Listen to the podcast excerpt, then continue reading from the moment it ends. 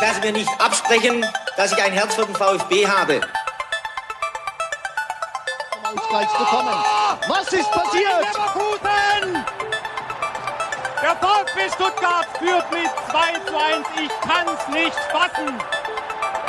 Der VfB Stuttgart hat den zweiten Treffer erzielt, an den hier niemand mehr geglaubt hat. Nach 1950, 52 und 84 gewinnt der VfB Stuttgart zum vierten Mal die Meisterschale. Hitzelsberger! Der passt! Kedira! 2 zu 1. Führung. Und jetzt, jetzt ist das wieder! Der VfB ist deutscher Meister! Alles oder nichts. Das komplette Fleisch ist aus dem Grill, auf den Grill hergekommen.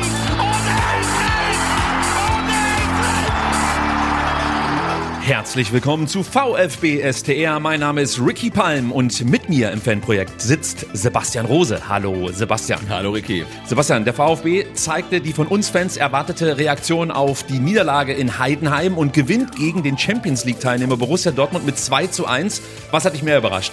Die Schwäche der Dortmunder oder die Stärke des VfB? Also die Art und Weise, wie der VfB gerade in der ersten Halbzeit Dortmunder an die Wand gespielt hat, die ja genauso aufgelaufen sind wie ein paar Tage zuvor gegen Newcastle, das war schon sehr beeindruckend. Und langsam kann es ja nicht sein, dass immer nur die Gegner einen schlechten Tag haben. Also das war, wie du hast gesagt, wahrscheinlich die beste Saisonleistung vom äh, VfB. Ja, und selbige, eben diese beste Saisonleistung verdient eine besondere Analyse. Wir haben heute richtig viele Szenen äh, mit in der Sendung und sprechen natürlich über die herausragende Leistung der Mannschaft und natürlich auch des Trainerteams. Sollte man nicht vergessen. Vor dem Spiel gegen den BVB gab es einen Polizeieinsatz, der hohe Wellen schlug. Auch das wird von uns heute thematisiert. Mal wieder steht eine Länderspielphase an. Wir sprechen über die anstehenden Spiele und unsere Nationalspieler. Der Blick ins NLZ ist genauso Teil der Sendung wie der neunte Saisonsieg der VfB-Frauen. Und am Ende schauen wir noch in die Leichtat Leicht Moment, ich sag's nochmal. In die Leichtathletikabteilung unseres Vereins. Dort gab es nämlich ja, größere Personalrochaden. Namhafte Neuzugänge auch. Genau, Ne? also wirklich ein Transferhammer. Genau, denn nächstes Jahr ist nicht nur EM, sondern auch Olympia. So sieht's aus. Und wir bereiten euch schon so ein Stück weit drauf vor. Ja. Können wir an der Stelle verraten.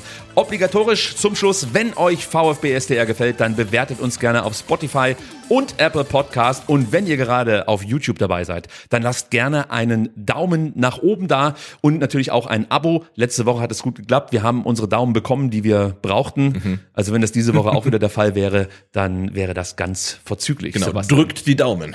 Und wir gehen mal rein in die Partie gegen den BVB. Sebastian Hoeneß tauschte im Vergleich zum Heidenheim-Spiel drei Startelf-Spieler aus. Mittelstädt, Mio und Leveling spielten für Rouault, Chong und Silas. Und Sebastian Hoeneß wählte statt der bekannten 4-2-3-1-Formation eher ein 4-4-2 beziehungsweise ein 4-4-1-1, was sich in der Realformation aber eher wie ein 3-2-3-2 darstellte.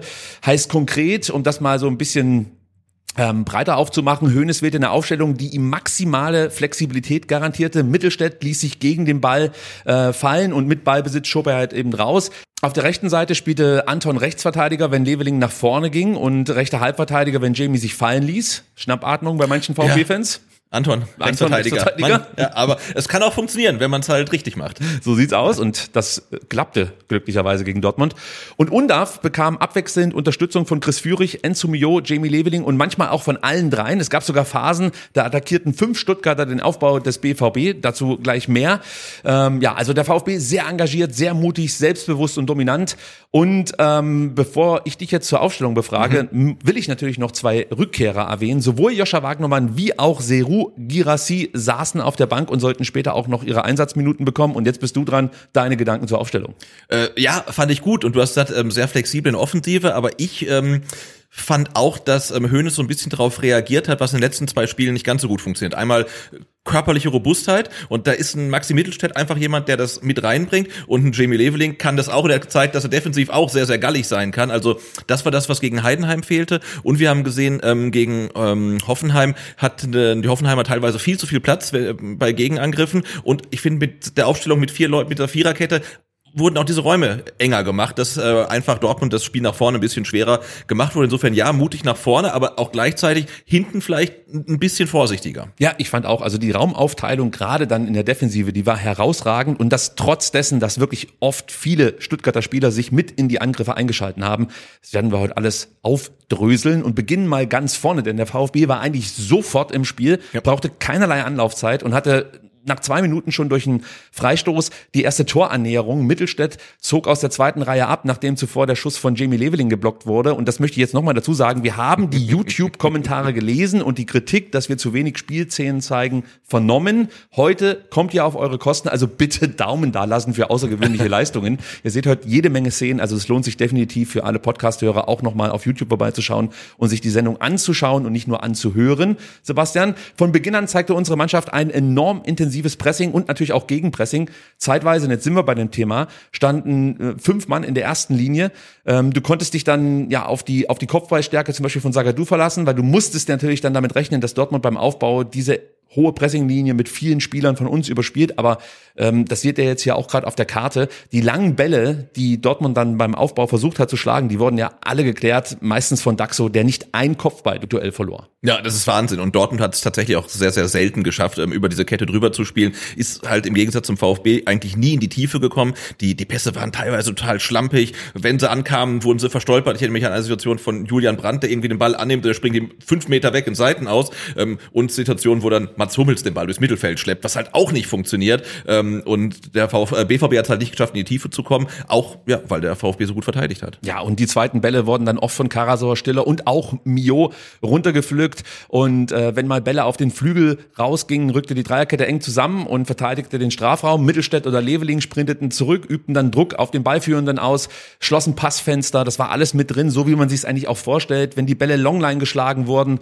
zum Beispiel auf Adeyemi, der ja dann nach 15 Minuten auf die linke Seite Ja. wechselte, dann war es so, dass entweder Weidi das Überstellungsspiel geregelt hat oder Jamie halt über Tempo. Hattest Genau. du ein gutes Match mit Jamie und Adeyemi und es hat auch sehr gut funktioniert, muss ich sagen. Also Jamie Leveling gegen Adeyemi, da gab es einige Aktionen, wo ich dachte, was ist denn das jetzt eigentlich gerade? Ja, Jamie, teilweise dann äh, fast schon weggecheckt halt, Ja, äh, ohne ja. Foul zu spielen. Und das war genau das, ähm, was ich letzte Woche angesprochen habe, ähm, was gegen Heidenheim gefehlt hat, dieser Bock auf Defensiv, dieser Bock zu verteidigen. Und der war jetzt am, am, am Samstag auf jeden Fall da, weil die hatten alle Bock zu verteidigen und Dortmund halt überhaupt keinen Zentimeter Raum zu lassen. Ja, und du siehst es zum Beispiel auch an, an dem Wert der zugelassenen Pässe des BVB pro Defensivaktion des VfB. Der lag über 90 Minuten bei 10,7. Das ist schon ein guter Wert, aber nicht unser Bestwert. In der ersten Halbzeit lag er sogar nur bei 7,7, in der zweiten Halbzeit immer noch bei 15,6 und die 7,7 für die erste Halbzeit ist ein Top-3-Wert in dieser Saison für den VfB Stuttgart. Nur dass der Gegner Dortmund und nicht Mainz, Heidenheim oder Köln hieß. Also das war schon richtig, richtig stark vom VfB Stuttgart von Beginn an, muss man sagen. Was man auch immer wieder gut beobachten konnte, der VfB deckte mit der Fünferkette gut die Breite ab und schloss mit Karasor Stiller und äh, dem eingerückten Führig, situativ auch Mio das Zentrum. Ähm, das Dortmunder Spiel war eh schon sehr statisch, aber eben durch diese Maßnahme erstickten wir eigentlich jegliche Angriffsbemühungen des BVB. Ja, absolut. Da war äh, viel zu wenig Bewegung bei den Dortmundern und das war auch dem geschuldet, wie gesagt, dass der VfB einfach die Raumaufteilung perfekt gefunden hatte. Und ähm, wenn man sieht, was halt Spieler wie Brandt, wie Adeyemi machen können mit ihrem Tempo, davon war halt gar nichts da. Also das war sehr, sehr gut für uns. Ja, du hattest kaum Durchbrüche über die Flügel. Es gab, glaube insgesamt nur neun Flankenversuche, zwei kamen an. Klar, einer ging rein, aber scheiß drauf, sonst war es ganz gut. Du hattest kaum Verlagerungen, die du sonst auch von den Dortmundern kennst. Ja. Das Tempo fehlte komplett, die wirkten sehr platt und langsam. Ja. Es war ja offensichtlich auch eine Idee von Sebastian Hoeneß, die vielen englischen Wochen, die die Dortmunder jetzt in die Beine hatten, so ein bisschen für sich gewinnbringend zu nutzen, dementsprechend auch mit hoher Intensität das Spiel anzugehen. Äh, ja, Schnittstellenpässe habe ich nicht gesehen und am Ende muss man sagen, hing Füllkrug trotz des Treffers eigentlich komplett in der Luft. Ja, außerdem Tor hat man ja nicht gesehen. Ich meine, das macht ja auch einen guten Stürmer aus, dass er da steht, wo er stehen muss. Ähm, aber ansonsten fand er nicht statt, muss man so sagen. Ja. So war's. Und wir haben letzte Woche den Werkzeugkasten des VfB kritisiert, also wenig facettenreich. Diesmal war es komplett anders. Der VfB stresste den BVB mit immer neuen Angriffsmustern. Es war enorm schwer, sich für die Dortmunder auf das einzustellen, was jetzt vom VfB nach vorne getragen wird. Eine Idee war es zum Beispiel, diagonale Chipbälle hinter Hummels zu spielen, um ihn so mit Undaf oder Fürich ins Laufduell zu bringen. Und ähm, das sah dann so aus, dass Nübel einen Diagonalball auf die Außen spielte, dann sollte der Ball schnell weitergeleitet werden. Und ein Beispiel dafür seht ihr jetzt auch gerade auf, auf YouTube. Das war so ein Chipball hinter Hummels. Das haben wir auch immer ganz oft gemacht. Habe ich so in der Art auch noch nicht so Ja. häufig gesehen bei uns. Und was wir ja auch beobachten konnten, letzte Woche angesprochen haben, Dennis Undaf hielt sich dann doch mehr in dieser klassischen Stürmerposition auf. Zumindest solange er ohne Seru Mhm, auf dem Ja. Feld stand. Ich, ich erinnere da an die letzte Woche, da hast du den plötzlich irgendwie als Linksverteidiger mal gesehen und dachtest so, hey, wer soll denn jetzt vorne eigentlich die Buden machen? Genau, und ich glaube, das war auch dem geschuldet, ähm, dass er jetzt wieder sein Stürmerprofil dem besser nachkommen konnte, weil Enzo Mio wieder da war. Und das hat man wieder ganz klar gesehen. Also ohne Mio ist der VfB nicht in der Bestbesetzung. Also er ist halt so wichtig, weil er ähm, kann Zweikämpfe gewinnen, er ist technisch brillant, er hat ein gutes Auge, er ist schnell, also der bringt ja wirklich alles mit und ähm, hatte auch Bock äh, auf das Spiel offensichtlich. Und mit ihm ist der VfB einfach nochmal eine Nummer besser. Ja, ich meine, da stand halt von uns ein Team auf dem Platz, das wusste genau, was zu tun ist, welche Räume attackiert werden sollten. Und ähm, ja, also dazu kommt dann noch die Geduld zu haben, ja, trotzdem das Spiel, ich sag mal, langsam anzugehen, beziehungsweise mit Übersicht, so möchte ich es mal Ja. so sagen. Intensi Intensität war das eine, aber wie gesagt, auch diese Geduld zu haben und nicht zu überpacen. Weil es kann ja auch passieren, wenn du Chance auf Chance hast, das Publikum kommt, dass du dann eben vielleicht mal über die Stränge schlägst und ja, dann dich fahrig auskontern lässt. Das gab es eigentlich kaum in diesem Spiel.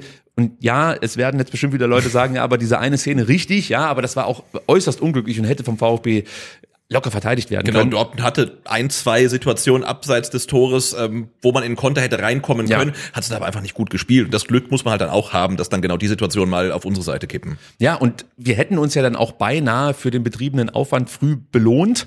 Es gab mal wieder Elfmeter für den VfB Stuttgart und äh, los ging es über Ito, der an den Schnittstellenpass der Dortmunder ablief. Das ist genau so eine Szene gewesen, Ja. die der VfB eben durch gute Defensivarbeit unterbunden hat. Der Ball kam zu Karasor. Dortmund brauchte dann zu lang, um sich auf diese neue Situation einzustellen. Also die haben wirklich gepennt, muss man an der Stelle sagen. Der VfB wiederum erkannte sofort das Potenzial. Das hast du gemerkt, alle Spieler waren sofort online und wiss, wussten, jetzt geht's ab. Also das war beeindruckend zu beobachten. Atta spielt Anton an. Ähm, das war eine ganz einfache Verlagerung, die aber wirklich erstens mal große Räume öffnete und gleichzeitig die Dortmunder komplett aus der Szene nahm.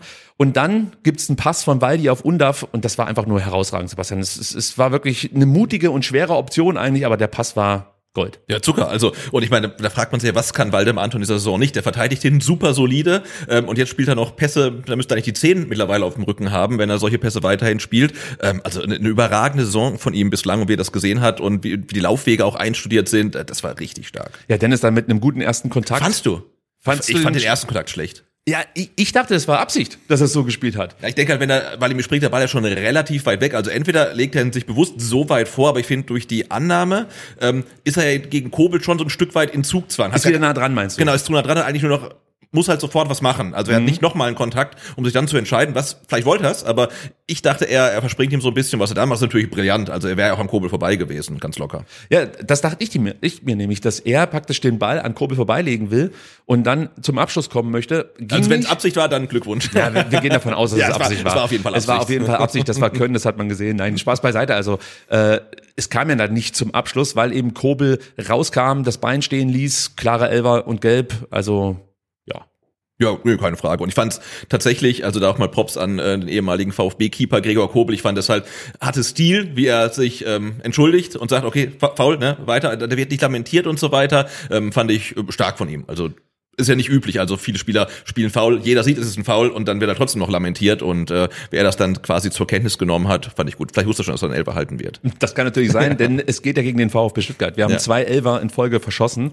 Die große Frage war, wer schießt heute? Und diese Frage wurde sich auch innerhalb der Mannschaft gestellt, denn es gab dann so eine kleine Auseinandersetzung zwischen Chris Führig und Enzo Mio, die wohl beide schießen wollten. Am Ende setzte sich Chris durch. Sebastian Hoeneß sagte auf der PK nach dem Spiel, dass es klar festgelegt gewesen sei, wer schießt. Dennis Undaff wiederum stellte das so ein bisschen anders dar. Sebastian, vielleicht kannst du mal ganz kurz das Zitat von Dennis bringen. Genau, er sagte nämlich, es war abgemacht, dass Chris und Enzo miteinander reden, wer schießt. Jeder möchte einen Elfmeter schießen. Dass Enzo vielleicht ein bisschen sauer ist, kann ich verstehen. Jetzt hat Chris den leider nicht reingemacht. So, jetzt wissen wir natürlich nicht, was Ja, der Trainer- der Trainer hat wurde. recht, Der also. Trainer hat recht, okay. Nur grundsätzlich muss man halt sagen, also ich finde es jetzt erstmal nicht schlimm, wenn da zwei Spieler stehen und darüber diskutieren, wer jetzt den Strafstoß schießen soll. Ich denke mir halt immer, dass so eine Situation eigentlich dem Schützen nie helfen kann. Genau. Und das sollte jetzt eigentlich dann der Enzo oder der Chris auch wissen, Ja. dass es sinnvoller wäre, die Situation schnell zu lösen und nicht irgendwie piss zu sein und da lang rumzudiskutieren, sondern es wäre gut, ist meine Meinung, wenn man eine gewisse Hierarchie zu Beginn bestimmt und wenn dann der Chris sagt, ich fühle mich heute nicht so gut, Enzo schießt du den, ist das okay, aber Absolut, solange ja. er es nicht sagt, sollte Enzo da nicht weiter rumnerven. Das wäre jetzt meine Herangehensweise. Aber ich möchte auch gleich schon dazu sagen, das ist jetzt kein großes Ding oder so. Wir wollen das jetzt auch nicht hochspielen. Ähm, inzwischen haben sich alle wieder beruhigt und deswegen sollten wir das auch tun. Aber ich glaube, es wäre für Chris einfacher gewesen, wenn er sich einfach den Ball hätte schnappen können und aufs Tor schießen können. Klar, trotzdem auch nach äh, anfänglicher Diskussion kann man den Elfer besser schießen. Da bin ich sofort bei dir. Also Führig visiert die rechte Ecke an. Der Schuss war dann einfach zu unplatziert und, und somit kein Problem für Kobel. Schlecht geschossen. Äh, ja, genau. Und da ist mir dann tatsächlich so ein verschossener Elfer wie bei Silas noch lieber, weil wenn der reingeht, dann ist er oben im Winkel und da kommt kein Torwart der Welt dran. Aber so, das war fast schon eine Rückgabe, muss man sagen. Ja, es war nicht besonders gut, da gebe ich dir recht. Trotzdem konnte Kobel die Kugel nicht festhalten. Der Ball blieb erstmal heiß, dann klärte Sabitzer nochmal vor Führig. Das fand ich übrigens gut, dass Chris sofort, Sofort hinterher nachsetzt, ja, äh, und nochmal die Chance gesucht hat. Dann landet die Kugel irgendwie bei Karasor und da bin ich mir nicht sicher, ob er aufs Tor schießen wollte oder ob er Dennis Undaff anspielen wollte. Ich glaube, ich glaube, es war ein Torschuss und ähm, das erklärt vielleicht auch, warum er in über 80 Bundesligaspielen bislang erst zwei Treffer hat. Also, er hatte hinterher noch mal so eine Situation. Also das Tore schießen ist, glaube ich, jetzt nicht seine beste Disziplin. Aber trotzdem eine Frage. Das Ja. war der dritte verschossene Elfmeter ähm, in drei aufeinanderfolgenden Spielen. Was zur Hölle ist da los? Äh, keine Ahnung. Und ich weiß gar nicht, ob man dann Elfmeterschießen trainieren kann, muss, oder ob man sagt, okay, jeder, der mal einen verschossen hat, schießt bitte keinen mehr. Und ich meine, solange Ciro Gerassi wieder zurück ist auf dem Feld steht, ist das Problem eh erledigt, aber schon ähm, heftige Quote. Vor allem, weil Dortmund ja bislang oder in den letzten, was, zehn Jahren, glaube ich, äh, keinen Ja, Elfmeter genau. entschärfen konnte. Gegen ähm, Schalke Ja. wurde der letzte Elfmeter gehalten ja. von Roman Weidenfeller. Weißt du noch, gegen wen er gehalten hat? Bei Schalke, Ja. ähm, nee. Kevin Prinz Boateng. Ach ey. Ja. ja, aber man muss sagen, ähm, ja, also äh, warte, ich will noch mal kurz was zum Elfmeter an sich sagen. Also ich glaube jetzt auch nicht, dass du jetzt, weiß ich nicht, in jeder Trainingseinheit jeden Spieler irgendwie Elfmeter schießen lassen musst und dann darauf hoffen kannst, dass er im nächsten Spiel dann vielleicht trifft. Natürlich mit Seru hat sich die Sache jetzt eh erledigt, aber ich glaube halt irgendwann wird es halt zu so einem Kopfproblem. Absolut. Wenn Naja, du der klar. dritte Schütze bist, nachdem zwei verschossen haben, dann weißt du halt, okay, ich sollte jetzt nicht verkacken, ich sollte jetzt nicht verkacken. Ja. Und was passiert dann? Ja, du verkackst halt. So. Deswegen war ich ja auch umso glücklicher, dass äh, Gerassi dann getroffen hat, weil wenn auch der nicht getroffen hätte und sagt, wenn jetzt sogar der, der Gerassi am Elfer Fluch scheitert, dann wäre es ganz furchtbar gewo geworden. Aber so, ähm, ich glaube, das Thema ist jetzt erledigt. Dann Anton. Anton natürlich, ja. Der hätten, der hätten auf jeden Fall ja reingemacht. der hat auf jeden Fall da reingemacht. bin ich mir sicher. Trotzdem muss man sagen, der verschossene Elfmeter tangierte die Mannschaft eigentlich nicht sonderlich. Chris hatte vielleicht so eine kurze Phase, wo der Kopf mal ein bisschen nach unten ging, aber eigentlich äh, spielte man genauso weiter wie in den Minuten zuvor und er spielte sich weiter großartige Chancen. 13. Minute hat dann sofort Angelo Stiller die Möglichkeit, den VfB in Führung zu bringen. Jamie Leveling setzt sich tief in unserer Hälfte stark gegen Adeyemi durch. Das, war so eine Situation, ne? das war mehr oder weniger an einer eigenen Eckfahne. Ähm, er kämpfte sich den Ball und es gab Situationen auf der anderen Seite von Mittelstädt, die waren identisch, also ganz, ganz stark und dann halt sofort nach vorne. Ne? Ja, und er bleibt noch mal kurz an Ja, ja. Riasson hängen, Ja. Aber lässt sich davon überhaupt nicht beirren, sondern bleibt in der Aktion. Auch das fand ich richtig gut. Auch Ja. das kennen wir anders, jetzt nicht explizit bei Jamie, aber wir kennen das aus äh, vorhergehenden Spielen. In der letzten Saison zum Beispiel, dass der VfB dann zu schnell sich aus, solche, aus solchen Situationen rausnehmen ließ. Hier nicht. Sie bleiben total online und dann, ja, gute Übersicht von Anton, der den Ball bekommt von Jamie. Und dann siehst du übrigens auch, mit was für eine Pace Jamie einfach, einfach mal die Linie hochrennt. Der überholt ja noch Anton, der eigentlich deutlich mehr Vorsprung hat und Ja. zieht an ihm noch vorbei. Das war richtig gut. Ähm, das sieht an und für sich alles super simpel aus, aber du siehst halt, da greifen diese Prinzipien, die unter Hoeneß erarbeitet wurden. Also jeder weiß, wo er sich hinbewegen muss, um was als nächstes folgt. Das fand ich richtig gut. Ähm, Chris bleibt dann zum Beispiel breit und Enzo zieht eben nicht nach innen und so bilden sie halt Dreiecke. Das ist sowieso auch so ein Schema von äh, Sebastian Hoeneß, dass immer versucht wird, Dreiecke zu bilden und damit kommen sie hinter die Kette der Dortmunder und Enzos Pass ins Zentrum war dann eigentlich ganz gut. Ich glaube, Stiller und Führig waren sich dann uneinig, sprich, haben sich gegenseitig so ein bisschen irritiert, aber an für sich war das ein klasse Spielzug und da war deutlich mehr drin. Ja, absolut. Und es war ein Traum. Also wann hat man eine VfB 11 gesehen, die von der eigenen Eckfahne bis hin zum gegnerischen Elfmeterpunkt in, keine Ahnung, gefühlt fünf Sekunden sich durchkombiniert. Mit wenigen Pässen, aber mit höchster Präzision, maximalem Tempo und auf rechts laufen dann ja wirklich Enzo und Jamie Leveling und beide wären anspielbar gewesen ähm, und da ist alles komplett offen bei den Dortmundern. Es war ein wunderschöner Angriff und er hätte eigentlich schon ähm, auch das Tor verdient gehabt. Ja, und Enzo Mio war in diesem Angriff auch mit eingebunden. Wir müssen mal ganz kurz über Enzo Mio reden, Sebastian. Was ist da eigentlich für ein Spieler geworden? Ja, Wahnsinn, ne? Das, das ist der, der, der, der, muss der Höhneseffekt sein. Also er hat, glaube ich, äh, sämtliches Potenzial, was der Mann hat, äh, vielleicht noch nicht ganz, aber aus ihm rausgekitzelt. Aber das ist ja wirklich ein anderer Spieler als noch vor einem Jahr zum Beispiel. Äh, vor allen Dingen schreitet die Entwicklung viel schneller fort, als ich das für Möglichkeiten habe. Der ist inzwischen wirklich der Turbo im Zentrum. Er forciert das Tempo, initiiert immer wieder Gefahrenmomente. Enzo verkörpert wirklich eine unfassbare Entschlossenheit, finde ich, auch auf dem Platz. Ist sehr fokussiert, immer wieder intensive Zweikämpfe und allgemein ein sehr erwachsener und mannschaftsdienlicher Auftritt von ihm. Also das war jetzt nicht, dass er ständig irgendwelche Torszenen hatte, hat er auch gehabt, er hatte ja. seine Chancen, aber 91 Prozent Passquote bei einem Zehner, den er ja verkörpert hat äh, gegen Dortmund. Davon 100 Prozent angekommene Pässe ins gegnerische Drittel. Okay, das ist echt krass, ja. Das ist wirklich ein Wahnsinnswert. 75 Prozent seiner vorwärts gespielten Pässe kamen an. Auch das ist ein starker Wert. Und jetzt halte ich fest, neun Balleroberungen ist schon mal gut, acht davon in der gegnerischen Hälfte. Es gibt beim VfB nur drei Spieler, die mehr Balleroberungen hatten. Das war Anton, Sagadou und Stiller. Ja, aber keiner hatte davon so viele Balleroberungen in der gegnerischen Hälfte wie Enzo Mio. Also ein ganz, ganz wichtiger Spieler. Und wenn du das jetzt vergleichst mit Chong letzte Woche, den mag ich sehr, ja. Uyong Chong. Aber komplett, ich gleich komplett dazu. anderer Spielertyp. Das ist ne? ein ganz anderes Level. Ja. Tut mir leid. Also vielleicht also anderes Level und, und auch ein anderes Spielertyp, Ja. weil ich glaube, ein Chong ist halt niemand, der in der gegnerischen äh, Hälfte Bälle erobert, selbst wenn er richtig gut drauf ist, aber er ist halt einfach ein anderer Spielertyp. Ähm, und ja, und, und Mio bringt halt wirklich so viel mit, auch defensiv, das ist, ist der Hammer. Ja, auch nochmal zu seiner Defensivstärke. Zweikämpfe in der Defensive, alle gewonnen. Ja. Fünf geführt, alle gewonnen. Es gab nur Maxi Mittelstädt, der noch mehr defensive Zweikämpfe gewonnen hat. Ähm, aber ansonsten war Enzo Mio in Sachen defensiv geführte Zweikämpfe unser bester Spieler. Das kann man sich überhaupt nicht vorstellen. Also das hätte ich mir jetzt zum Beispiel von ihm nicht erwartet. Äh, nein. Also das ist wirklich eine herausragende Leistung. Und ganz kurz vielleicht auch noch über Jamie Leveling sprechen, der in der Situation ja auch seine Anteile hatte.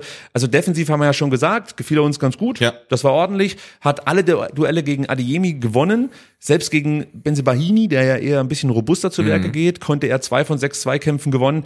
Ähm, es gab Momente, da eroberte er sich erst den Ball, spielte ihn sich dann selbst in den Lauf, du erinnerst dich in der 25. Minute, und legt dann auch noch eine Chance für Under vor. Auch das Ja. könnt ihr jetzt gerade bei uns sehen. Und na klar, er muss noch weiter an sich arbeiten. Also gerade in der Offensive, die Zweikämpfe, die sind nicht so erfolgreich wie in der Defensive gegen Dortmund. Das hat mir nicht so gut gefallen. Da gewann er nur zwei von sieben Zweikämpfen. Und was mir auch aufgefallen ist, so ganz einfache Bälle, die spielt er manchmal ein bisschen schlampig. Die kommen nicht so präzise an, wie man sich das vorstellt. Ich habe mal geguckt, bei den seitwärts gespielten Pässen hat er die höchste Fehlerquote drin. Okay. Ja, das ist so ein Konzentrationsding wahrscheinlich einfach, ne? Könnte sein, müsste man jetzt fragen. Aber ansonsten, ja, kann man, kann man eigentlich nicht meckern über die Leistung, außer dass er seine zwei Großchancen nicht reingeballert hat. Genau, über die sprechen wir noch, aber das kann man definitiv trainieren und vielleicht äh, kriegt er einfach mal äh, Verbot, äh, Abschlüsse mit der Seite zu spielen und dann, das heißt, Vollspann oder gar nicht. Also Das finde ich gut. Ich habe das Spiel nochmal angeguckt auf VfB TV und auch der war der Kommentator verzweifelt und sagt, warum nimmt er nicht mal den Vollspann und jagt das Ding einfach aufs Tor? Ja, vielleicht aus Respekt äh, zum Ball. Ich Ja. weiß es nicht. äh, Edin Terzic ähm, hat nach 15 Minuten gemerkt, so richtig läuft's nicht für den BVB. Deswegen versuchte er was zu verändern, um mehr Zugriff zu bekommen. Wir haben es vorhin schon gesagt, Adiemi ging auf die linke Seite rüber, über rechts stand Mittelstädt sehr tief und bot Adiemi eigentlich gar nichts an. Und jetzt hat man wahrscheinlich gehofft, dass man über die linke Seite ein bisschen mehr Tiefe generieren kann. In der ersten Halbzeit nochmal ganz kurz zu Maxi Mittelstädt. Alle Defensivduelle gewonnen. Alle, die er geführt hat. Maxi Mittelstädt, auch eine absolute Bereicherung, oder? Ja, und vor allen Dingen so, äh, sind wir ehrlich, als er als seine Verpflichtung bekannt gegeben wurde, waren wir nicht alle total begeistert und gesagt, ja, der kommt jetzt halt von Hertha und auch da ist jetzt irgendwie, hat er keine Bäume ausgerissen. Ähm, aber was er wieder für eine Facette auch ins Spiel reinbringt beim VfB, es, es passt halt perfekt. Ne? Also er, er spielt richtig gut und diese, diese Zweikampf, äh, Härte und auch Verlässlichkeit, weil ich glaube, immer wenn er gebracht wird, gewinnt er seine Zweikämpfe. Er geht immer auf, auf den Ball ähm, und, und gewinnt wichtige Szenen. Äh, und äh, ja, das hat dem VfB vielleicht ein Stück weit gefehlt und ähm, ist auf jeden Fall eine Bereicherung. Äh, und gerade in so Spielen, wo man Körperlichkeit reinbringen will, ist er halt genau der Richtige. Ja, vor, vor allem kommt er mit einer Wucht, die ich ihm gar nicht zugetraut Genau, hätte. ja. Ja. also wenn er in die Dribblings geht, das sieht echt richtig, richtig gut aus. Und du hast es gesagt, ähm, er hat viele Zweikämpfe geführt, sogar die meisten, ähm, hat 13 von 21 gewonnen. Das ist ein wirklich guter Wert. Und ähm, ich hatte ja schon ein positives Gefühl nach dem Heidenheim-Spiel und dachte, hey Mensch, der hat nochmal was verändert, der hat nochmal eine gewisse Gier mit reingebracht und das wurde komplett bestätigt jetzt gegen Dortmund. Ob er jetzt für jeden Gegner passt, ist eine andere Frage, weil du hast natürlich mit Ito als Linksverteidiger, den er ja durchaus verkörpert, Ja. nochmal eine andere Komponente mit drin, gerade was die Diagonalbälle angeht und überhaupt die Passgenauigkeit, die ist vielleicht nochmal ein bisschen höher als bei Maxi Mittelstädt. Aber in dieser Partie, muss ich sagen, war Maxi Mittelstädt ein ganz, ganz wichtiger Spieler, der so viele Szenen initiiert hat und gleichzeitig auch Gefahrensituationen entschärft hat. Durch gute Stellungsspiele, das hat er auch drin gehabt. Also es hat mir richtig gut gefallen, würde ich sagen. Ja, du hast jetzt auch, finde ich, ähm, eine schöne Konkurrenzsituation, auch auf der anderen Seite. Silas Leveling, die beiden müssen halt im Training wahrscheinlich richtig Gas geben, ne, weil einer von, also die nehmen sich gerade nicht viel ähm, und halt auch, ähm, auch, ja, wenn man eingewechselt wird, dann halt gleich präsent sein und Maxi Mittelstädt hat sich wahrscheinlich äh, in Heidenheim jetzt seinen zweiten Startelf-Einsatz verdient und durch gutes Training und das finde ich halt schön, dass man so eine Konkurrenzsituation auf manchen Positionen hat. Wir wissen, manche Positionen sind so besetzt, da, da gibt es nur eine Person, die das spielen kann, muss, weil, weil sonst ist niemand mehr da. Ja, wir hatten das ja lange auf der Linksverteidigerposition. Wenn Borna Sosa nicht da war, Ja, genau, genau. was machst du dann? Und jetzt tatsächlich ist Borna Sosa weg und du hast Konkurrenzsituation, ne? Irre eigentlich. Ja, finde ich gut. Und ich kann an euch da draußen eins rausschicken. Ihr wollt Spielszenen, wir zeigen euch Spiel, Spielszenen. In der 20. Minute hat Enzo Mio eine gute Gelegenheit. Äh, Waldemar Ant- Anton war in diesem Angriff involviert. Er fing einen Riasson-Einwurf ab, köpfte ihn auf Dennis Undaff. Hummels und Schlotterbeck konnten die Situation nicht klären. Dennis setzt sich dann durch und versuchte Führig am zweiten Pfosten zu bedienen. Sehr ambitioniert, wenn du mich fragst. Kobel mit gutem Block zunächst. Der Ball kommt dann zu Enzo. Der sucht dann ein Schussfenster. Das hatte was von Serou Girassi im Spiel gegen Darmstadt, war das? Wo er die ganze Zeit ja, nach dem, und gegen Wolfsburg natürlich, war das die Situation? wo er quasi so in Zeitlupe, also erst in der Ja, ersten, stimmt, das war gegen Wolfsburg. ja, Ja, ja. stimmt, das war's. Ja, äh, Enzo findet dieses Schussfenster zwar auch, aber scheitert dann an Gregor Kobel. Na, Den überhaupt mal erstmal aufs Tor zu bekommen, ohne dass halt ein Dortmund-Spieler da noch ein Bein dazwischen hat, finde ich schon mal richtig gut. Und er geht halt sehr, sehr knapp gegen Gregor Kobels Bein. Und wenn es sein Standbein gewesen wäre und er kriegt den Fuß nicht mehr hoch, dann wäre das Ding drin gewesen. Also ich fand es relativ stark gemacht von Mio. Ja, es war stark gemacht. dass er auf die Ruhe bewahrt Ja, und ja. dann guckt, okay, da passt der Ball durch und dann abzieht. Und ja, Gregor Kobel hatte, weil er irgendwie so der tragische Held des Spiels hatte, starke Paraden, hat natürlich beide Gegentore, äh, nee, eine, zwei Elfmeter verschuldet. Ähm, aber ja, auch den hält er gut, also keine Frage. Und es gab auch, glaube ich, keine Anspielmöglichkeit Ja. für Enzo. Also bin ich dann fein damit, wenn er einfach mal draufwämst, weil du weißt ja nie, nachher fälscht irgendwie ein Spieler das Ding ab. Ja. Es gibt eine Ecke oder der Ball geht vielleicht doch noch irgendwie ins Tor. Also kann ich ganz gut mit leben, wenn er sich den Schuss da in dieser Situation nimmt. Ähm, wie, wie Stuttgart, Sebastian, das müssen wir auch nochmal besprechen, wie Stuttgart hier wirklich gegen eine Champions League Mannschaft sich in den Strafraum kombinierte. Das war aus meiner Sicht schlichtweg berauschend. Also ich saß wirklich vor dem Fernseher und habe gedacht, was geht denn hier ab? Also das, das habe ich so schon lange nicht mehr vom VfB Stuttgart gesehen. Die Pässe wurden präzise gespielt, die Dynamik ohne Ball möchte ich hervorheben. Die Läufe, das war alles richtig gut und auch hierfür könnt ihr jetzt gerade Beispiele auf YouTube sehen. Also das, das war einfach eine herausragende Leistung im Offensivvortrag. Und ja, Dortmund spielte auffällig langsam, hatte kaum Torraumszenen, aber aus meiner Sicht lag das am VfB und ähm, nicht irgendwie an der Schwäche der Dortmunder. Wir waren sehr wach, machten einen sehr entschlossenen Eindruck und waren einfach super scharf im Spiel. Ja. Und, und ich meine, Fun Fact ist, die Innenverteidigung, die bei Dortmund auf dem, auf dem Platz steht, ist halt die der Nationalmannschaft. Mit, mit Hummels, Schlotterbeck, okay, jetzt gerade nicht, und Süle. So, so ein Fun Fact ist das eigentlich gar nicht, weil du siehst eigentlich genau das, was auch für die Nationalmannschaft Ja, ja, immer ja. für Probleme, zu Problemen führt. Und ähm, ja, und man kann darüber streiten. Ich glaube, Terzic hat zum ersten Mal die Champions League-Mannschaft dann wieder aufs Feld geschickt. Vielleicht war es ein Fehler, ähm, weil ich hatte ja letzte Woche gesagt, bisher haben sie nach den Champions League-Einsätzen nie verloren, sogar zweimal gewonnen, einmal unentschieden gespielt. Aber jetzt scheint dann doch irgendwie diese englischen Wochen dann gekickt zu haben, weil die waren ja wirklich äh, ganz offensichtlich nicht äh, fit. Ja, also das hast du gemerkt, sie waren einfach langsam, Ja. lethargisch. Ich habe zeitweise mal gedacht, sag mal, spielen die gegen den Trainer? Aber ich, das macht für mich auch keinen Sinn. Nee. Wobei nach dem Interview von Niklas Füllkrug ja, weiß, ja. weiß man es wieder nicht so hundertprozentig. Lass uns auf die 23. Minute schauen. Da sind wir bei einer Chance für Jamie Leveling. Und das Besondere bei dieser Chance ist eigentlich die Entstehung, Sebastian. Du hast, glaube ich, mit dem Vertikalpass-Account ähm, dazu sogar noch was getwittert. Äh, du siehst in der Szene, wie Mittelstädt und Karasor Mats Hummels den Ball wirklich abjagen mit einer legendären Dopp- Doppelgrätsche. Doppelgrätsche, ja, wie in diesem ähm, Anime-Ding da. Da gibt's eine Doppel-Volley. Ah, egal. Ja, kenne ich. nicht. Meinst du das aus Japan, das Ding? Ja, Äh, wie heißt denn das Ich weiß nochmal? nicht, wie es heißt. Ich komme auch gerade nicht drauf. Egal. Naja, auf jeden Fall, so ähnlich Ja, läuft das auch beim VfB Stuttgart. Schreibt's in die Kommentare. genau.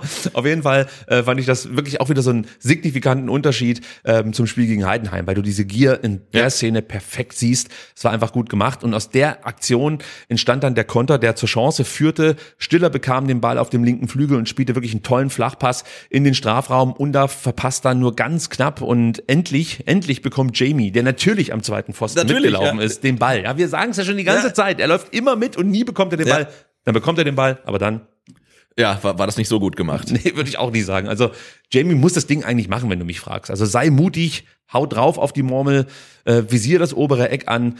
Also, jo, Ja, und das Schlimme war ja, die Situation gab es ja ein paar Minuten später eigentlich nochmal und da war die Situation für ihn noch aussichtsreicher eigentlich. Ja, wir können gleich drüber sprechen, Okay, Sebastian. komm. Also die Situation, die können wir auch direkt einblenden. Natürlich war wieder Anton mit beteiligt. Er fing in unserem letzten Drittel einen Einwurf von Benzebaini ab, löste zusammen mit Daxo und Jamie die Drucksituation auf. Und bitte Leute, was macht Stiller da? Ja, technisch hoch anspruchsvolle Weiterleitungen auf Führig. Also diese Übersicht und die Präzision, sowas habe ich wirklich auch schon lange nicht mehr gesehen im Neckarstadion. Denn wie sie es halt defensiv aufgelöst haben, das war, und da denkt man sich wirklich, wer spielt denn da? Weil ich weiß, es ist noch nicht lange her. Da haben sie gesagt, okay, schlag doch den Ball einfach nach vorne, weil du bist 20 Meter vom eigenen Tor und willst da kombinieren. Das geht doch sowieso schief und jetzt klappt das auf einmal. Das ne? klappt, das klappt. Anschließend dribbelt Chris an. Auch dieser Antritt mit Ball einfach massiv, richtig gut. Chris Pass zwischen drei Dortmunder auf Dennis Undaff war ebenfalls stark. Auch Ja. das haben wir schon oft, sage ich mal, als Versuch miterleben dürfen, aber vollendet wurde es relativ selten. Ja, und vor allem, wenn man Chris Führig sieht, wie er mit gefühlt äh, 65 km/h durchs Mittelfeld sprintet, und du siehst dann, wie er links und rechts guckt. Er, er, er scannt halt die ganze Zeit, wen kann er anspielen. Und er hat auch rechts die Option, klar, kann ich, glaube ich, gleich auf Leveling spielen. Und er entscheidet sich dann für den Pass auf Dennis Undaff, der ist auch richtig gut gespielt. Aber dass er jetzt mittlerweile auch die Übersicht hat, im Vollsprint äh, die Stationen zu scannen, das war auch nicht immer so. Da hat er sich auch stark entwickelt. Und er geht noch weiter. Also er spielt nicht den Pass, wird dann langsam, sondern er zieht voll durch, Ja. weil der Ball kommt ja zu Dennis, der sofort Druck bekommt von Riasson. Und dann war es eben wichtig, dass Chris weiter durchlief. Weil so setzte er wiederum Riasson unter Druck, der dann unfreiwillig auf Jamie ablegte und Jamie will den Ball dann ins rechte Eck schieben. Eigentlich hätte er erkennen müssen, dass Kobel bereits auf dem Weg in die Ecke ist. Genau. Die Bahnschranke ging ja schon zu. Ja. Und er muss den Ball einfach nur ein bisschen lupfen. Dann kommt Kobel da nicht mehr ran. Also Genau, oder gegen die Laufrichtung spielen. Ähm, Ja. Aber das war, also das muss ein Tor sein. Ja, sehe ich genauso wie du. Also ich möchte jetzt auch nicht wieder zu hart Kritik üben, weil an und für sich fand ich die Leistung von Jamie Leveling ganz gut, aber du musst natürlich solche Dinger mal irgendwann machen, weil Ja. es wurde ja dann mit der Zeit auch immer absurder. Wir hatten nach 25 Minuten irgendwie neun Abschlüsse beim VfB, null bei Dortmund und trotzdem steht es halt nur 0 zu 0.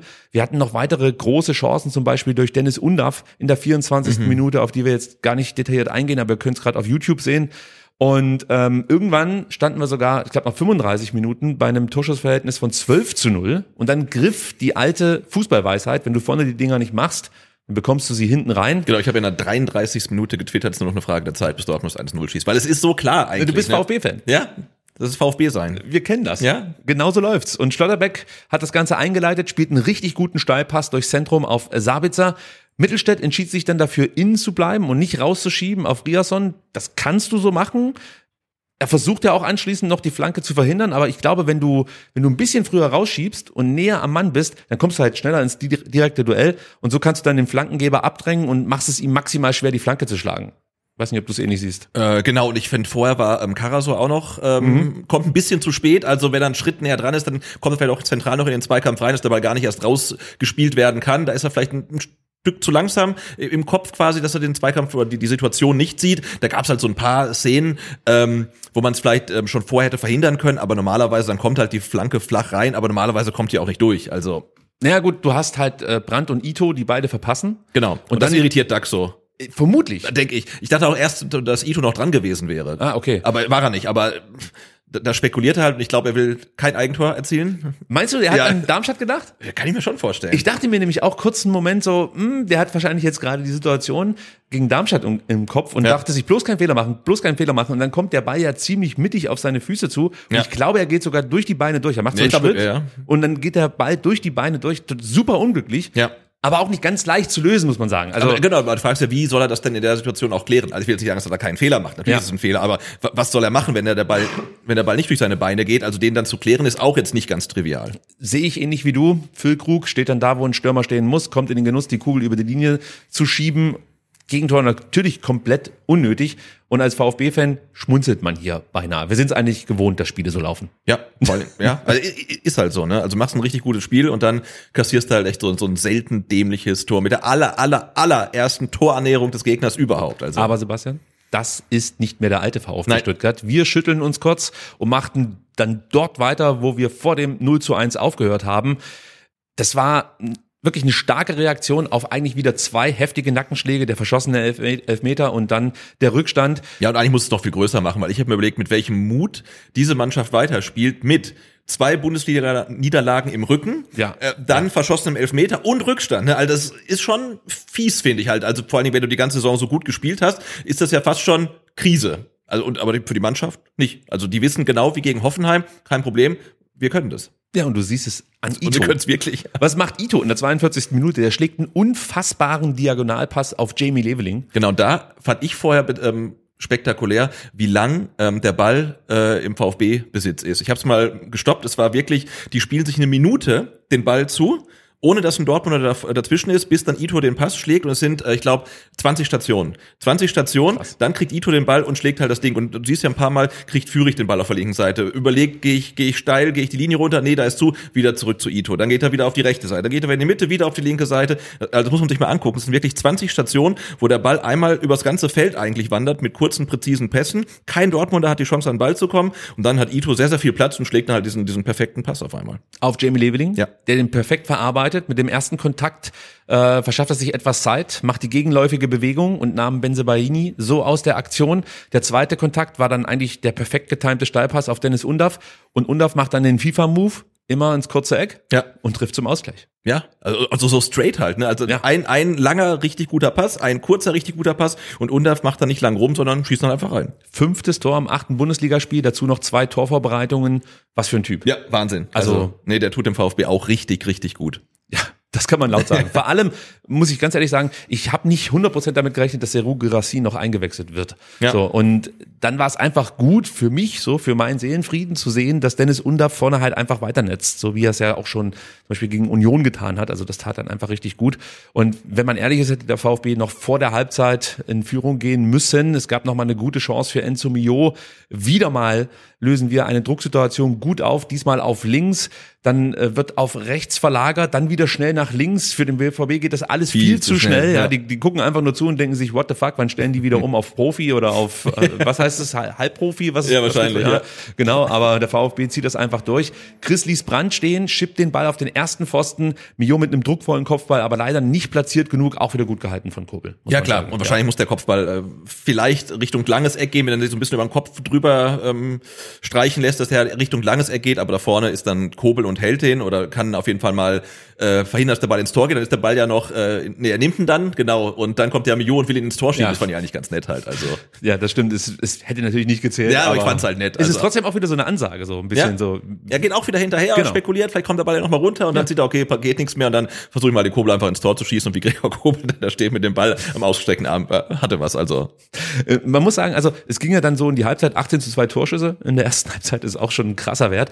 Äh, Und bis auf die Chancenverwertung kannst du eigentlich kaum etwas kritisieren, oder? Nee, also es war eine brachiale erste Halbzeit äh, vom VfB. Wir hatten es ja damals gegen Leipzig schon gesehen. Da hat man, finde ich, ähnlich gut gespielt, aber diesmal halt mit noch mehr zählbaren äh, Chancen und wo man dachte, hey, wer, wer, kann ja nicht sein, dass es 1-1 steht. Es muss doch 3-0, 4-0 eigentlich stehen. Ne? Ja, äh, wenn nicht sogar noch höher. Also Ja. es war halt einfach Potenzial da, Dortmund wirklich in dieser ersten Halbzeit komplett einzuschulen. Ja. Und rein spielerisch haben wir das auch geschafft, aber ergebnistechnisch eben noch nicht. Die zweite Halbzeit, ja, die beginnt eigentlich auch ganz ordentlich, muss ich sagen. Stuttgart attackierte auch in dieser zweiten Halbzeit mit sechs, phasenweise sogar mit sieben oder acht Mann. Und dann sind wir wieder bei dem Thema, was wir vorhin schon mal angerissen haben.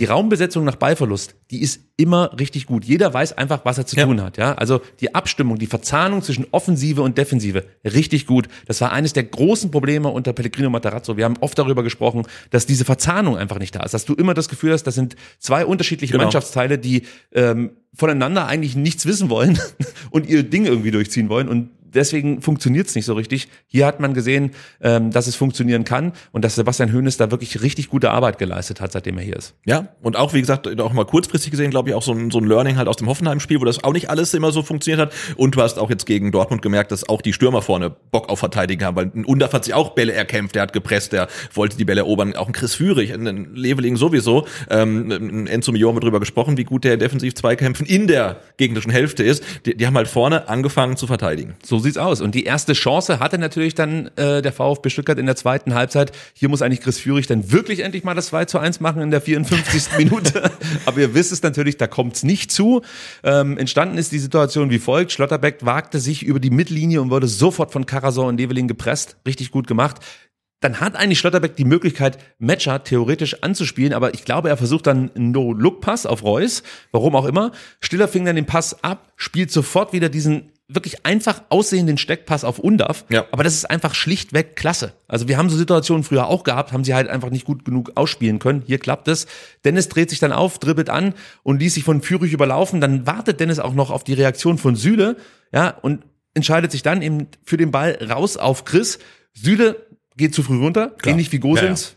Ähm, im Unionsspiel damals, wann war das? Am 21. Oktober. Ähm, dementsprechend kann Chris äh, um ihn herum dribbeln, hat einen freien Weg aufs Tor zu und ist dann im 1 gegen 1 mit Kobel offensichtlich damit beschäftigt, wie schlänzt sich am besten diesen Ball jetzt an Kobel und nicht an den Pfosten vorbei.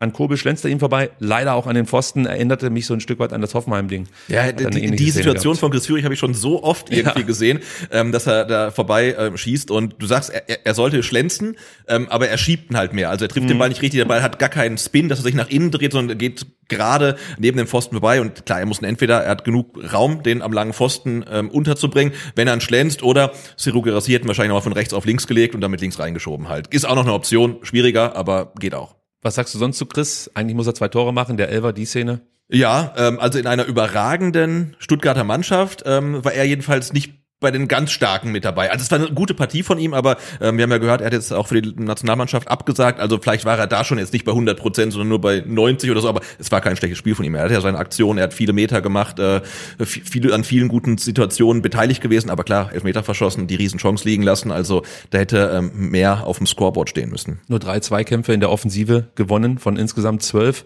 Ähm, übers gesamte Spiel hinweg hat er 18 Zweikämpfe bestritten, hat sechs gewonnen, 86 Prozent Passquote ist richtig gut. Die vorwärts gespielten Pässe, ähm, es waren elf, kamen alle an. Das kann man auch nochmal positiv hervorheben. Ansonsten hat er sich schon in den Räumen aufgehalten, wo ich einen Chris Führig einfach erwarte. Das heißt, auf dem Flügel dann durchaus auch mal im Strafraum. Fünf Kontakte hat er gehabt im Strafraum. Da hatte nur Undaf mehr mit neun. Also er hat sich da ganz gut geschlagen, was die Positionierung angeht. Aber wenn es dann in den Infight ging, habe ich ein paar Schwächen gesehen Ja. gegen Dortmund. Aber insgesamt würde ich trotzdem sagen, ist das immer noch ein besserer Chris Führig als aus der vergangenen und aus der davorliegenden Saison. Genau, also der, der, der nicht ganz so gute Führig äh, in dieser Saison ist immer noch besser als der gute Führig aus der letzten Saison. Kann man so sagen, Ist, oder? Ja. Und was macht der BVB? Tja, nicht viel. Selbst wenn Dortmund mal schnell in die Spitze spielte, werden die Bälle von Ito, Anton und Sagadu einfach abgelaufen oder von Nübel abgefangen. Was sagst du zu unseren drei IVs? Ja, Wahnsinn. Also ich meine, und vor allem bringt ja auch jeder andere Qualitäten mit rein. Also Sagadu gewinnt jeden Luftzweikampf. Äh, Anton hat äh, von fünf Duellen auf dem Boden vier gewonnen und Hiroki Ito war bei den Zweikämpfen nicht ganz so stark, hat aber äh, vier von sechs langen Bällen an Mann gebracht, unter anderem halt das Ding halt, ähm, was dann zum Tor geführt hat. Und äh, in, insofern machen die eine richtig, haben ein richtig starkes Spiel gemacht. Äh, Anton 90 Prozent Passquote, Sagadu äh, 84, Ito 92. Also die haben hinten alles wegverteilt. Wenn sie mal hatten, haben sie gleich den Angriff wieder eingeleitet. Das finde ich ist so genau dann das Gegenteil. Die Stürmer haben vorne Bock auf Verteidigen. Ne? Die Stürmer haben angefangen äh, zu verteidigen und die Abwehrspieler haben angefangen zu stürmen, also indem sie halt gute Pässe gespielt haben. Und du hast, wie du gesagt hast, das ist mittlerweile einfach richtig gut verzahnt. Also Ja. die Offensive beginnt beim Innenverteidiger und die Verteidigung beginnt vorne beim Stürmer. Das ist halt überragend. Bei Anton, also muss man mal grundsätzlich sagen, ein unfassbar guter Kapitän. Also jetzt verstehe ich, warum er relativ äh, früh in seiner Karriere auch in Hannover ja schon Kapitän war. Ja. Das hat man ja damals so ein bisschen in Frage gestellt, ob das einfach nur ein symbolischer Move war des Trainers damals, aber mittlerweile verstehe ich, was der Trainer damals in ihm gesehen hat und man merkt auch, wie er diesen Raum füllt. Wir waren uns ja am Anfang auch nicht sicher, ist das jetzt der richtige Kapitän Genau, oder ja. nicht, aber die Frage können wir definitiv mit Ja beantworten. Dann die linienbrechenden Pässe, die er immer wieder spielt. Also insgesamt zehn Steilpässe gespielt in dieser Partie, acht kamen an, alle ins gegnerische Drittel. Also das sind halt enorm wichtige Pässe, die er da einfach immer wieder spielt. Dann dazu noch sechs abgefangene Bälle. Also das sind die zweitmeisten gewesen. Man kann sich nur fragen, wie kann dieser Mann kein Nationalspieler sein? Genau, und ich hoffe, Julian Nagelsmann hat sich die Partie angeguckt, denn ja, wie eben schon erwähnt, auf der anderen Seite stehen halt drei äh, Nationalspieler, also wie gesagt, Nico Schlotterbeck diesmal wieder nicht nominiert, aber potenzielle. Ähm, und da denke ich, äh, war Anton der Beste von den Vieren. Sehe ich genauso wie du. Daxo müssen wir natürlich auch noch mal ganz kurz erwähnen. 16 Balleroberungen. Die meisten aller Spieler herausragend. Passquote hast du angesprochen. Luftzweikämpfe hast du angesprochen. Also auch, was mir immer wieder positiv aufgefallen ist, wie Daxo situativ nach vorne verteidigt. Ja. Das ist einfach richtig gut. Und ansonsten steht er halt da hinten drin wie, also eine französische Eiche in dem Fall. Es ist halt einfach wirklich bärenstark. Und Ito, ja, was soll ich zu Ito sagen? Also die, die 14 Schnittstellenpässe, die er gespielt hat, auch wieder gut. 12 kamen an, keiner spielte mehr, keiner brachte so viel an. Ähm, davon landeten 10 im gegnerischen Drittel. Da hatte nur Stiller noch einen höheren Wert mit 12. Das ist richtig gut. Und natürlich, wie immer, die langen Bälle. Egal ob Longline oder Diagonal. Also ich kenne wirklich nur wenige Spieler, die solche präzisen Diagonalbälle schlagen wie Hiro Ito. Also gerade für den Spielaufbau unfassbar wichtig. Ja. Nee, und vor allen Dingen macht das ja das Spiel vom VfB so facettenreich, weil der Gegner nicht weiß, wollen die sich jetzt durchs Mittelfeld kombinieren, wollen die jetzt irgendwie flach und schnell über den Flügel spielen oder ähm, schlägt der Ito mal wieder irgendwie einen Zentimeter genauen langen Pass auf irgendjemanden halt und das macht es natürlich super schwierig und das ist halt, äh, ja, äh, was dem VfB-Spiel so gut tut, dass man halt einfach mehrere Angriffspläne hat und nicht nur einen. Und haben wir schon darüber gesprochen, dass der VfB Stuttgart in den Zweikämpfen auch enorm robust war und sich wirklich nie die Butter hat vom Brot nehmen lassen. Ja. Auch das haben wir ja bemängelt nach dem Heidenheim-Spiel. Wir zeigen jetzt gerade eine Szene zwischen Mittelstädt und Riasson. Da siehst du halt einfach, der VfB will sein Ding durchziehen. Und Genau. du kannst die festhalten, faulen, was auch immer. Das ist Mittelstädt in dieser Szene komplett egal. Genau, und auch da wieder, ne, letztes, letztes Spiel haben wir angeprangert, dass dann zum Beispiel ein Leveling lieber das Foul nimmt, als den Pass noch zu spielen. Und hier sieht man wieder genau das Gegenteil. Und ich glaube, das sowas wird auch angesprochen, dass man sagt, hey, nee, erstmal spielen, dann auf den Pfiff warten. Und ähm, wie Mittelstädt das macht, ist halt ein Paradebeispiel. So sieht's aus. Und trotzdem, Sebastian, hätte es wieder so laufen können wie in der ersten Halbzeit. Du machst einfach kaum Fehler, ja, vorne deine Buden nicht und dann macht Dortmund das Tor. In der 62. Minute hatten sie die Chance zum 2 zu 0. Und eigentlich muss man sagen, war das die erste Gelegenheit nach dem 1 zu 0 durch Füllkrug, ähm, die Dortmund dann beinahe genutzt hätte, um, wie gesagt, ein zweites Tor zu erzielen. Ähnlich wie beim 1-0 war es diesmal auch wieder eine schnelle Verlagerung, die ähm, diesmal auf die rechte Seite gespielt wurde und Dortmund das Feld öffnete. Riasson setzte sich gegen Mittelstädt durch und flankte dann in den Strafraum. Ito klärte zunächst und im Rückraum war dann keiner bei Reus, der den Ball dann sofort wieder scharf machte und auf Sabitzer spielte und Sabitzer zog dann aus der Drehung mit dem zweiten Kontakt ab und dann bin ich mir nicht sicher, ob Daxo, Daxo den Ball noch abfälscht Ich glaube schon, ja. und deswegen geht er halt dann eben an den Außenpfosten. Genau, aber Nübel, Nübel, Nübel hätte der natürlich auch gehabt. Selbstverständlich, aber das wäre natürlich auch wieder so ein Treppenwitz gewesen, ja. Der Daxo, der hier ein perfektes Spiel Ja. macht und eigentlich dann an beiden wirklich gefährlichen Situationen direkt beteiligt war.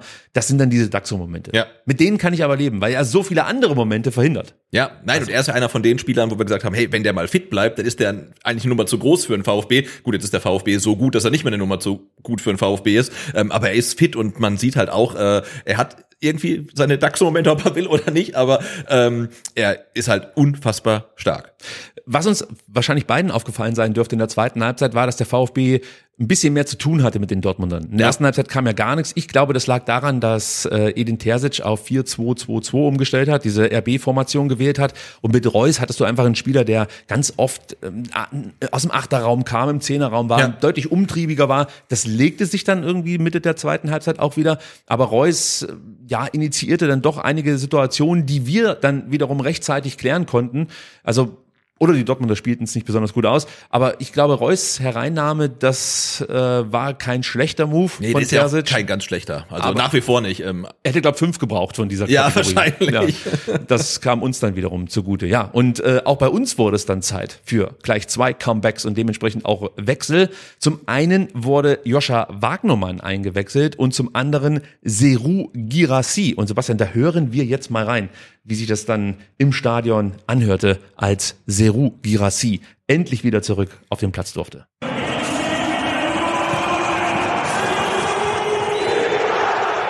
Girassi, the shout goes up. Ja, Sensationell. herausragend. eigentlich, eigentlich so, sobald, sobald äh, dann der Girassi schaut, kommt, müsste eigentlich an der Anzeigetafel sofort ein Tor für den VfB auf, aufploppen. So ähnlich läuft Ja, auch. ja, stimmt. Taktisch wurde auch umgestellt. Undaf blieb auf dem Feld. Höhne spielte jetzt deutlich klarer mit einem 3-5-2. Später mit Silas wurde daraus sogar noch ein 3-4-3. Auch hier wieder mutig. Ja, Gibt weil gefühlt führen wir in dem Spiel, aber in Wirklichkeit steht es halt einfach ein 1-1, ne? Und das finde ich Ja. halt dann schon sehr mutig, äh, zu sagen, okay, wir, wir wollen das Ding halt ziehen. Also, weil der Höhne sieht, okay, wir sind halt klar besser äh, und wir wollen auch drei Punkte jetzt in Stuttgart behalten, aber es ist halt trotzdem mutig, weil es kann ja auch nach hinten losgehen. Absolut. Und kaum war Seru auf dem Platz, kam der VfB auch wieder zu Chancen. Also gab es ja mal eine, in Anführungsstrichen, längere Passage ohne eigene Torchance. Äh, aber Wagnermann, der ja auch frisch reinkam, hatte die große Gelegenheit, in der 75. Minute sich zurückzumelden, gleich mit einer Bude. Wieder gut erkennbar, wie der VfB immer versucht, Dreiecke zu bilden in der Szene. Diesmal über Atta, Enzo und Seru. Dann kam Stiller mit dazu und Enzo ging tief, so öffnete er einen Raum. Auch wenn der dann nicht bespielt wurde, sorgte natürlich dieser Lauf für Irritationen in der Hintermannschaft des BVB. Also einfach ein ganz, ganz wichtiger Lauf. Einer von diesen Läufen, die uns in Heidenheim zum Beispiel gefehlt haben. Ja, Läufe, die dir jetzt als Spieler nichts bringen, aber dem Spiel halt sehr zuträglich sind. Stiller passte dann auf Siru und der legt den Ball technisch hoch anspruchsvoll, möchte ich mal sagen, rechts raus auf Wagnermann. Ja, er lässt ihn klatschen, aber mit so einem Backspin irgendwie, dass Wahnsinn. der dann um seinen Gegenspieler sich so rum, also so aus wie beim Golf teilweise, wenn sie irgendwie patten und der Ball so einen Curve macht, also sensationelle Ablage. Auch die Übersicht in der Situation Ja. von Seru, das mitzubekommen, richtig gut. Meiner Meinung nach hätte Joscha dann direkt abziehen können. Ja. Aber er nimmt sich diesen ersten Kontakt und dann denke ich mir, okay, wenn du dir jetzt diesen ersten Kontakt nochmal zusätzlich nimmst, dann leg dir den Ball doch so hin, dass du danach aus einer besseren Position zum Abschluss kommst. Aber für mich sah es so aus, natürlich weil es ein technischer Fehler war, legt er sich den Ball eigentlich genau so hin, dass er seine Abschlussposition verschlechtert. Ja, das war so. ja, und dann hat Kobel damit auch kein großes Problem. Ja. Ja. Ich, ich, also ich glaube, ähm, dass Wagnermann, ich meine, der spielt acht Minuten, hat gleich irgendwie dann den Führungstreffer auf dem Fuß. Der hat ja, das sein, sind seine ersten Minuten der Saison. Der, also der war wahrscheinlich einfach überrascht, dass er irgendwie nach acht Minuten auf dem Rasen schon ein Tor schießen kann. Das stimmt, aber er hätte es, glaube ich, ein bisschen besser machen können. Ja. Wir kommen vielleicht später. Er hat ja noch die Chance, das besser zu machen, hat er aber auch nicht geschafft. Hat er auch nicht geschafft, so sieht's aus. Übrigens auch nicht geschafft hat der VfB gute Ecken zu schlagen, wenn du mich fragst. Äh, halt, wenn man irgendwas Schlechtes aus dem Spiel rausziehen will, dann sind es die Standards, weil die sind nicht gefährlich. Also, Also- selten, ganz selten, ganz am Ende. wenn ich, wenn ich das richtig gesehen habe, hatten wir die erste gefährliche Ecke in der 79. Minute. Da gab's dann ähm, eine Ecke, die wurde, glaube ich, getreten von, war Stiller? Ich weiß es gar nicht. Ich weiß es gerade auch nicht mehr. Auf jeden Fall hatte Anton dann diese Kopfballgelegenheit. Wir blenden sie jetzt auch gerade ein. Und du hattest insgesamt sechs Ecken im Spiel. Zwei davon führten zu Abschlüssen. Also jetzt möchte ich keinen riesen Fass aufmachen, aber irgendwas müssen wir ja auch mal kritisieren. Also dann Ja, und sind's ich- halt die Ecken. Und tatsächlich sind Standards ja immer die einfachste Möglichkeit, um Ja. Torgefahr zu kreieren und vielleicht ein Tor zu erzielen. Man kann mal in Heidenheim nachfragen, also die wissen, wie es geht. Und ähm, da kann man mehr draus machen, auf jeden Fall. Hast du eigentlich so ab der 80. Minute noch mit dem Siegtor gerechnet oder hast du dich schon auf so einen Unentschieden eingestellt? Also ich bin ehrlich, ähm, ab der 75. hätte ich gesagt, wir können abpfeifen. Ich nehme das unentschieden. Nicht, dass wir wieder dann irgendwie kurz vor Schluss, wir kennen's ja, aber das, vielleicht ist es gar nicht mehr so. Aber es war lange Jahre so, dann doch noch irgendwie das 1 zu 2 bekommen. Und ähm, wie gesagt, ich bin ehrlich, ich hätte es unterschrieben, also den Punkt. Gott sei Dank konntest du nicht entscheiden. Ja. In der 83. Minute traf der VfB durch einen Elfmeter zum 2 zu 1 und das Ganze entstand folgendermaßen. Eigentlich hatten die Dortmunder über Mukoku eine ganz gute Gelegenheit für einen gefährlichen Ja. Angriff, aber Mukoku verstolperte den Ball und so konnte der VfB seinerseits kontern. Wenn ich mich nicht ganz täusche, verstolpert Mukoko den Ball genau da, wo auch Pascal Stenzel vor ein paar Wochen mal einen Ball verstolpert Das kann hat. gut sein, ja. Wahrscheinlich ist das ein Maulwurfshaufen oder Wir so. müssen mal gucken, was da los Was ist. sagt der Greenkeeper? Ja, genau, stell dich. Atakan, Karasor, Waldemar Anton und Mio bringen den Ball dann nach vorne. Silas mit einem herrlichen Diagonallauf wird von Enzo bedient. Äh, wichtig übrigens auch, dass Mittelstädt nochmal die Linie runtersprintet. So sorgt er zumindest dafür, dass Süle so ein bisschen im Augenwinkel Ja, ja. ihn auf dem Schirm hat. Ähm, wie gesagt, Enzo spielt dann den perfekten Ball, aber Silas legt sich die Kugel dann, glaube ich, beim ersten Kontakt viel zu weit vor. Ich glaube Das nicht, würde dass er den- doch nie machen, oder? ja, aber ich glaube nicht, dass er den Ball jemals erreichen könnte, Nein. wenn er hinterher sprintet. Deswegen eigentlich ziemlich blöd von Kobel, dass er rauskommt Ja. und Silas dieses Foul anbietet und natürlich nimmt Silas das Ding an. Genau, also rauskommen kann er, muss er. Was er nicht machen muss, ist halt runtergehen, denke ich. Also ja. ne, er muss halt stehen bleiben, sich groß machen, aber er muss, glaube ich, nicht runtergehen. Und ähm, Silas ist ja dann auch wieder gefühlt mit 50 km/h unterwegs und sobald er halt dann auch nur den Kontakt hat, den hat er, Hat er, der ist ja. halt da und den sucht er, glaube ich, nicht mal, wird er fallen, weil er einfach auch so unterwegs, also klarer Elfer. Es gab so ein paar Diskussionen, warum bekommt jetzt der Kobel keine gelb-rote Karte? Tobias Stieler hat sich nach dem Spiel dazu geäußert, Sebastian. Genau, und Stieler sagt, ähm, bei der zweiten Situation sind wir weit entfernt von einer Notbremse, weil Silas in Richtung Eckfahne läuft. Also Richtung Eckfahne läuft er natürlich nicht, er läuft Richtung Cannstatter Kurve. Ähm, und ich bin auch nicht der Meinung, dass es Notbremse ist, aber ich denke, wenn das erste Foul von Kobel an Undaf gelb ist, dann ist das auch gelb, weil das war, fand ich intensiver, weil halt mehr Speed ähm, im Geschehen war. Ja. Ähm, also ich, ich finde, eigentlich ist es dann eine gelbe Karte und damit gelb-rot für, für Kobel, aber ähm, also Kobel hat bei uns noch einen gut, würde ich sagen. Ja, am Ende ist es auch komplett egal. Interessant wäre es natürlich gewesen, wenn Dortmund dann später vielleicht das 2-2 gemacht hätte. Ja. Weil dann hätte man natürlich darüber sprechen können, okay, sie dürfen jetzt weiterhin mit Torhüter spielen, weil normalerweise hätte Kobel raus müssen und Ja. Terzic hätte nicht mehr wechseln können. Das heißt, ein Feldspieler wäre ins Tor gegangen. Und natürlich hättest du dann 10 gegen 11 gehabt. Ja. Also ich finde schon wichtig, dass wir hier korrekt bleiben und ich glaube durchaus, dass das ein gelbwürdiges Foul war. Ne, wie gesagt, du hast jetzt Und dann musst du Situationen. gelb-rot geben. Genau, wenn die erste Situation beim ersten Elfmeter gelb ist, dann ist das für mich auch auf jeden Fall gelb. Das ist natürlich kein Rot und äh, ja, es war nicht clever von von Kobel, weil wie gesagt, Silas, der hätte wahrscheinlich, der wäre durchgelaufen bis bis zum Cannstatter Bahnhof. Also der war ja so schnell und schon so nah an der Linie, der hätte den Ball nie im Leben noch im Tor untergebracht.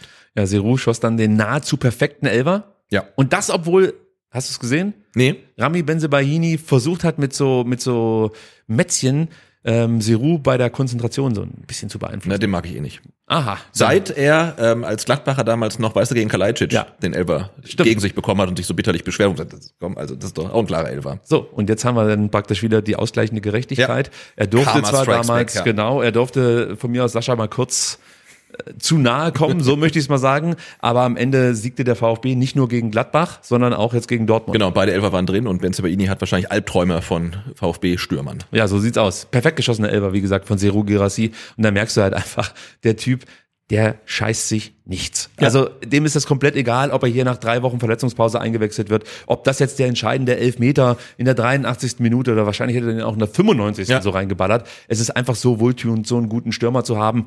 Ähm, noch besser wäre es, wenn Silas endlich auch wieder seine Abschlussstärke findet, die er durchaus mal hatte. Ja. Und ich möchte auch nicht Silas die ganze Zeit kritisieren. Der hat ein paar gute Szenen drin. Zum Beispiel auch in der 87. Minute bringt er sich ja erstmal in die Position, um diesen Abschluss zu haben. Die Szene schauen wir uns auch noch ganz kurz an. Dortmund gab die Bälle dann zu einfach ab und der VfB konnte kontern, so wie in dieser Szene über Mittelstädt, der dann zusammen mit Mio einfach mal Süle, Sabitzer und Ötschern rausnahm. Und die Weiterleitung von Enzo auf Maxi, boy oh boy, hast du gesehen? Auch wieder genial. Ja. Ja, Mittelstädt flankt dann flach. Erst verpasst Enzo, auch wieder mit einem guten Mhm, Laufweg. auch wieder gleich da, ja. Richtig. Und sie das am zweiten Pfosten. Vielleicht zu überhastet, weil Benzi Bahini ging relativ früh runter, wenn du mich fragst. Und sie das hätte den Ball vielleicht annehmen können, nach innen ziehen und dann abschließen können. Habe ich auch so gesehen. Also wenn er da einfach den äh, Fuß auf den Ball nimmt oder nochmal mit rechts äh, nach innen zieht wieder, dann rutscht Benzebaini aus dem Spiel raus und er hat das ganze Tor vor sich, kann überlegen, was er macht. Äh, und so stieß dann halt mit rechts aus sehr, sehr spitzem Winkel ab, schießt ans Außennetz. Ähm, da war mehr drin. Ja, guter Ball von Mittelstädt, Ja, muss man sagen. absolut. Und die Situation kannst du besser lösen, aber gefühlt haben wir die auch jetzt in den letzten Spielen regelmäßig. Ich erinnere mich da an die äh, Szenen gegen Hoffenheim war es, genau, Ja. Weidemar Anton aus Spitzenwinkel, Silas aus Spitzenwinkel. Ich meine, gegen Heidenheim gab es auch nochmal so eine Situation, wo wir aus Spitzenwinkel abgezogen haben. Also da können wir vielleicht auch noch dran feilen, dass die Spieler da ähm, ja vielleicht neue Lösungen entwickeln. Ja. Lass es uns so beschreiben. Hast du eigentlich in der 88. Minute den genervten Enzo Mio wahrgenommen? Der, ich weiß nicht genau, der war einfach pisst. Ich weiß nicht, ob es immer noch am Elfmeter lag, den er nicht schießen durfte, oder ähm, grundsätzlich an der Auswechslung oder daran, dass Stieler bzw. Schlotterbeck ähm, ihn baten, das Spielfeld über die Torauslinie zu verlassen. Ist dir das aufgefallen? Ja, das war meine Interpretation. Ich glaube, er wollte noch ein bisschen Zeit von der Uhr nehmen, hat sich Zeit gelassen, wollte dann langsam Richtung Mittellinie traben und dann haben halt, hat der Schiri gesagt, nee, nee, du gehst halt schön hier raus und läufst einmal ums ganze Spielfeld rum. Ich glaube, das hat ihm nicht so geschmeckt. Also so habe ich es jedenfalls interpretiert. Nee, Ich möchte auch an dieser Stelle Ja. jetzt nicht irgendwie irgendwas größer machen, was nicht groß genug ist. Ich fand es nur interessant, denn äh, die englischen Kommentatoren, ich habe das Spiel über ESPN gesehen, die haben tatsächlich gedacht, dass Enzo sich immer noch tierisch darüber aufregt, dass er den Elfmeter nicht schießen Aber durfte. 80 Minuten später. Das Ich wäre ein tiefsitzender Frust, würde ich Ja, mal auf sagen. Also, aber warum nicht? Also das kann natürlich schon sein. Aber ich glaube, du liegst mit deiner Vermutung richtig. Ja. Haben wir eigentlich äh, Hintergründe zu deiner neuen Frisur? Ich finde sie gut. Ja, ich fand die alte besser. Ich hatte bei der alten Frisur- Kontroverse Diskussion ja, ab jetzt. Ich fand bei der alten äh, Frisur tatsächlich problematisch, dass ich ihn und äh, Jamie Leveling schlecht auseinanderhalten konnte. Und das ist jetzt deutlich besser. Wobei Jamie Leveling fast für jedes Spiel sich eine neue Frisur ausdenkt. Auch wieder wahr. Ja, ah, schwierig. Und alles, jetzt könnte ich mir vorstellen, dass Jamie sich vielleicht für die nächste Partie gegen Frankfurt dann auch die Haare abrasiert und dann hast du wieder das gleiche Problem. Ja. Also ich muss sagen, Enzo Mios Lockenkopf ist schon, fehlt mir schon sehr. Ja, ist schon er ziemlich hatte gut. schon was, ja. Ja, vielleicht lässt das ja jetzt wieder wachsen. Gut, Sebastian, kommen wir zum Fazit. Ja, Was sagst du? Geil. Super. Nächstes Thema. Nein, also für mich war das wirklich, das möchte ich nur mal sagen, das beste Spiel des VfB Stuttgart seit Jahren. Also es war wirklich ein herausragendes Spiel. Sebastian Hoeneß wusste genau, ähm, dass der BVB müde sein wird. Er sagte das auch auf der PK, dass man damit gerechnet hat und deswegen sehr intensiv und äh, einfach mit viel Druck spielen wollte. In der zweiten Halbzeit hast du gesehen, da war das Motto ganz klar vorgegeben, Konter unterbinden, im Kollektiv verteidigen und natürlich endlich mal vorne die Dinger machen. Das hat geklappt. Und wir sprechen hier wirklich über einen Champions League Teilnehmer und wir haben es ja auch in der Gegnervorschau gesagt, Dortmund kommt in der Regel nicht über die Grundtugenden. Das heißt, es war super clever von Hoeneß, das so anzugehen, weil Dortmund ist eben nicht laufstark. Sie kämpfen sich nicht zurück ins Spiel. Die kicken halt rum, muss Ja. man sagen, wie es ist. Und Dortmund ließ am Samstag die wichtigsten Tugenden vermissen, die du in der Bundesliga benötigst, um Spiele zu gewinnen.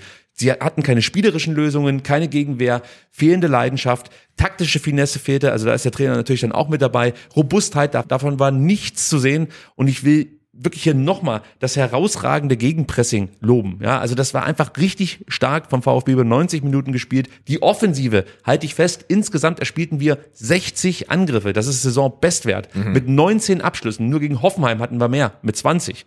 Wir kamen auf 0,6 Angriffe pro Minute. Ja, in der ersten Halbzeit 0,66, in der zweiten Halbzeit 0,4. Auch das Bestwert in dieser Saison. Also du hattest wirklich kaum Zeit, mal durchzuschnaufen. Es ging Schlag auf Schlag. Und eine Statistik habe ich noch, die brüllt förmlich hochverdient. Ballbesitze, bei denen der gegnerische Strafraum erreicht wurde. 22 beim VfB, Saisonbestwert. Der BVB kommt auf zwei. Ja, und eins davon war das Tor, ne? Ja, du musst natürlich immer den Finger in die Wunde legen. Ja, Nein, aber ähm, das war äh, ja wirklich äh, brachial, wie überlegen der VfB war. Das Ergebnis spiegelt das ja nicht mehr ansatzweise wieder. Und bei Dortmund hat man schon so das Gefühl, äh, am letzten Spieltag werden sie halt von den Bayern ähm, übel hergespielt. Dann gibt's dann die Charakterprobe gegen Newcastle, die gewinnt man 2-0 sehr überzeugend und da hat man das Gefühl, die waren schon wieder zufrieden, haben gedacht, okay, den VfB, den nehmen wir halt dann auch so mit. Ähm, hat halt nicht funktioniert und dann haben sie nicht die, ich sage jetzt mal das böse Wort, Mentalität, um sich in das Spiel reinzukämpfen. stellst du die Mentalitätsfrage? Ja, absolut. Wahnsinn. Also das gibt wahrscheinlich Ärger in Dortmund, aber damit müssen sie umgehen. Das ist nicht unser Problem. Ganz, Ganz, ich glaube, ich glaube, ähm, Füllkrug ähm, denkt da ähnlich. Also der, der denkt, glaube ich, nicht nur an die Mentalität, sondern auch an die Aufstellung, nicht nur an die Einstellung, sondern auch an die Aufstellung. Also das war schon sehr deutlich dann, was er nach dem, Sp- nach dem Spiel gesagt hat. es hatte schon ein bisschen was von Timo Baumgartel Ja. äh, nach einem Schalke-Spiel. Du erinnerst dich mit Sicherheit. Das sollte ihn dann ja zumindest vorübergehend den Platz im Profikader kosten. Ich möchte ganz kurz noch Angelo Stiller erwähnen. Der wird nämlich immer gerne vergessen. Was bitte ist das für ein Spieler? Ja, also der kontrolliert, organisiert, initiiert. Einfach großartig. Gleiches gilt auch für Karasor. Beide stopfen immer wieder Löcher. Und aus meiner Sicht profitiert einfach Stuttgarts Defensive von dieser Doppelsechs. Und das ist für mich auch mit einer der Hauptgründe, warum wir defensiv so gut stehen. Du hast einfach jetzt wirklich eine perfekte Lösung auf der Doppelsechs und man kann sich einfach nur wünschen, dass beide möglichst wenig Ausfallzeit Ja. haben werden in dieser Saison, weil das ist vermutlich nur schwer zu kompensieren. Genau, nee, die sind, beiden sind super eingespielt, äh, äh, wechseln sich ab, helfen, einander, ähm, stopfen die Löcher. Also nee, großartig, ja. Gut. Das Dortmund-Spiel lief herausragend. Das, was davor passierte, lief nicht ganz so herausragend. Wir kommen zum Polizeieinsatz vor dem Spiel gegen den BVB. Den meisten wird aufgefallen sein, dass in den ersten fünf Spielminuten die Cannstatter Kurve auf Support verzichtet hat. Das war eine Reaktion auf eine Aktion der Polizei Stuttgart, etwa eine Stunde, vielleicht zwei Stunden vor Anpfiff. Ich habe das erste Mal von den Vorfällen, über die wir jetzt gleich sprechen werden, gehört, als die Polizei Stuttgart folgenden Tweet abgesetzt hat. Genau, Sie haben geschrieben, einige Störer haben unsere Kollegen im Bereich des Karl-Benz Centers genötigt. Wir sind mit starken Kräften präsent und stellen jetzt die Personalien fest. Soweit so klar. Jetzt Ja. sollten wir vielleicht erstmal ein bisschen Kontext liefern, bevor wir über die Sache an sich sprechen. Also die organisierte Szene sammelt sich vor Heimspielen zurzeit am Karl-Benz-Center. Genau, weil es durch die neuen Drehkreuze und Baumaßnahmen halt an dem angestammten ähm, Platz einfach viel zu eng ist. So sieht's aus. Normalerweise hält sich die Polizei von dort fern. Das bedeutet nicht, dass da keine Polizei anwesend ist, sondern vielmehr beobachten die Beamtinnen die äh, ganze Szenerie aus der Entfernung. Ja, oft auch oben in der Nähe vom Becherpfand, also Genau. die Treppen hoch und von oben hat man einen schönen Überblick. Also da stehen ja auch oft Beamte und das ist ja auch gar kein Problem. Ist auch überhaupt kein Problem. Gegen Hoffenheim tauchte dann zum ersten Mal eine Gruppe der Bereitschaftspolizei am Karl-Benz-Center auf. Nach einer kurzen Diskussion zogen die Beamtinnen aber wieder ab. Wer am Dienstag vor zwei Wochen beim Pokalspiel gegen Union Berlin dabei war, dem wird vielleicht dann aufgefallen sein, dass die, äh, dass der Status quo des Beobachtens aus der Ferne dann nicht mehr aufrecht gehalten wird. Ähm, Im Gegenteil, als ich beim Pokalspiel am Karl-Benz Center ankam, sah ich schon eine größere Gruppe Einsatzkräfte, die dort einfach rumstanden. Laut Polizei soll es damals auch zu verbalen Scharmützeln zwischen Beamtinnen und Fans des VfB gekommen sein. Konkret ging es darum, dass man die Polizei, wie schon gegen Hoffenheim, aufgefordert haben soll, den Platz vor dem Karl-Benz-Center zu verlassen.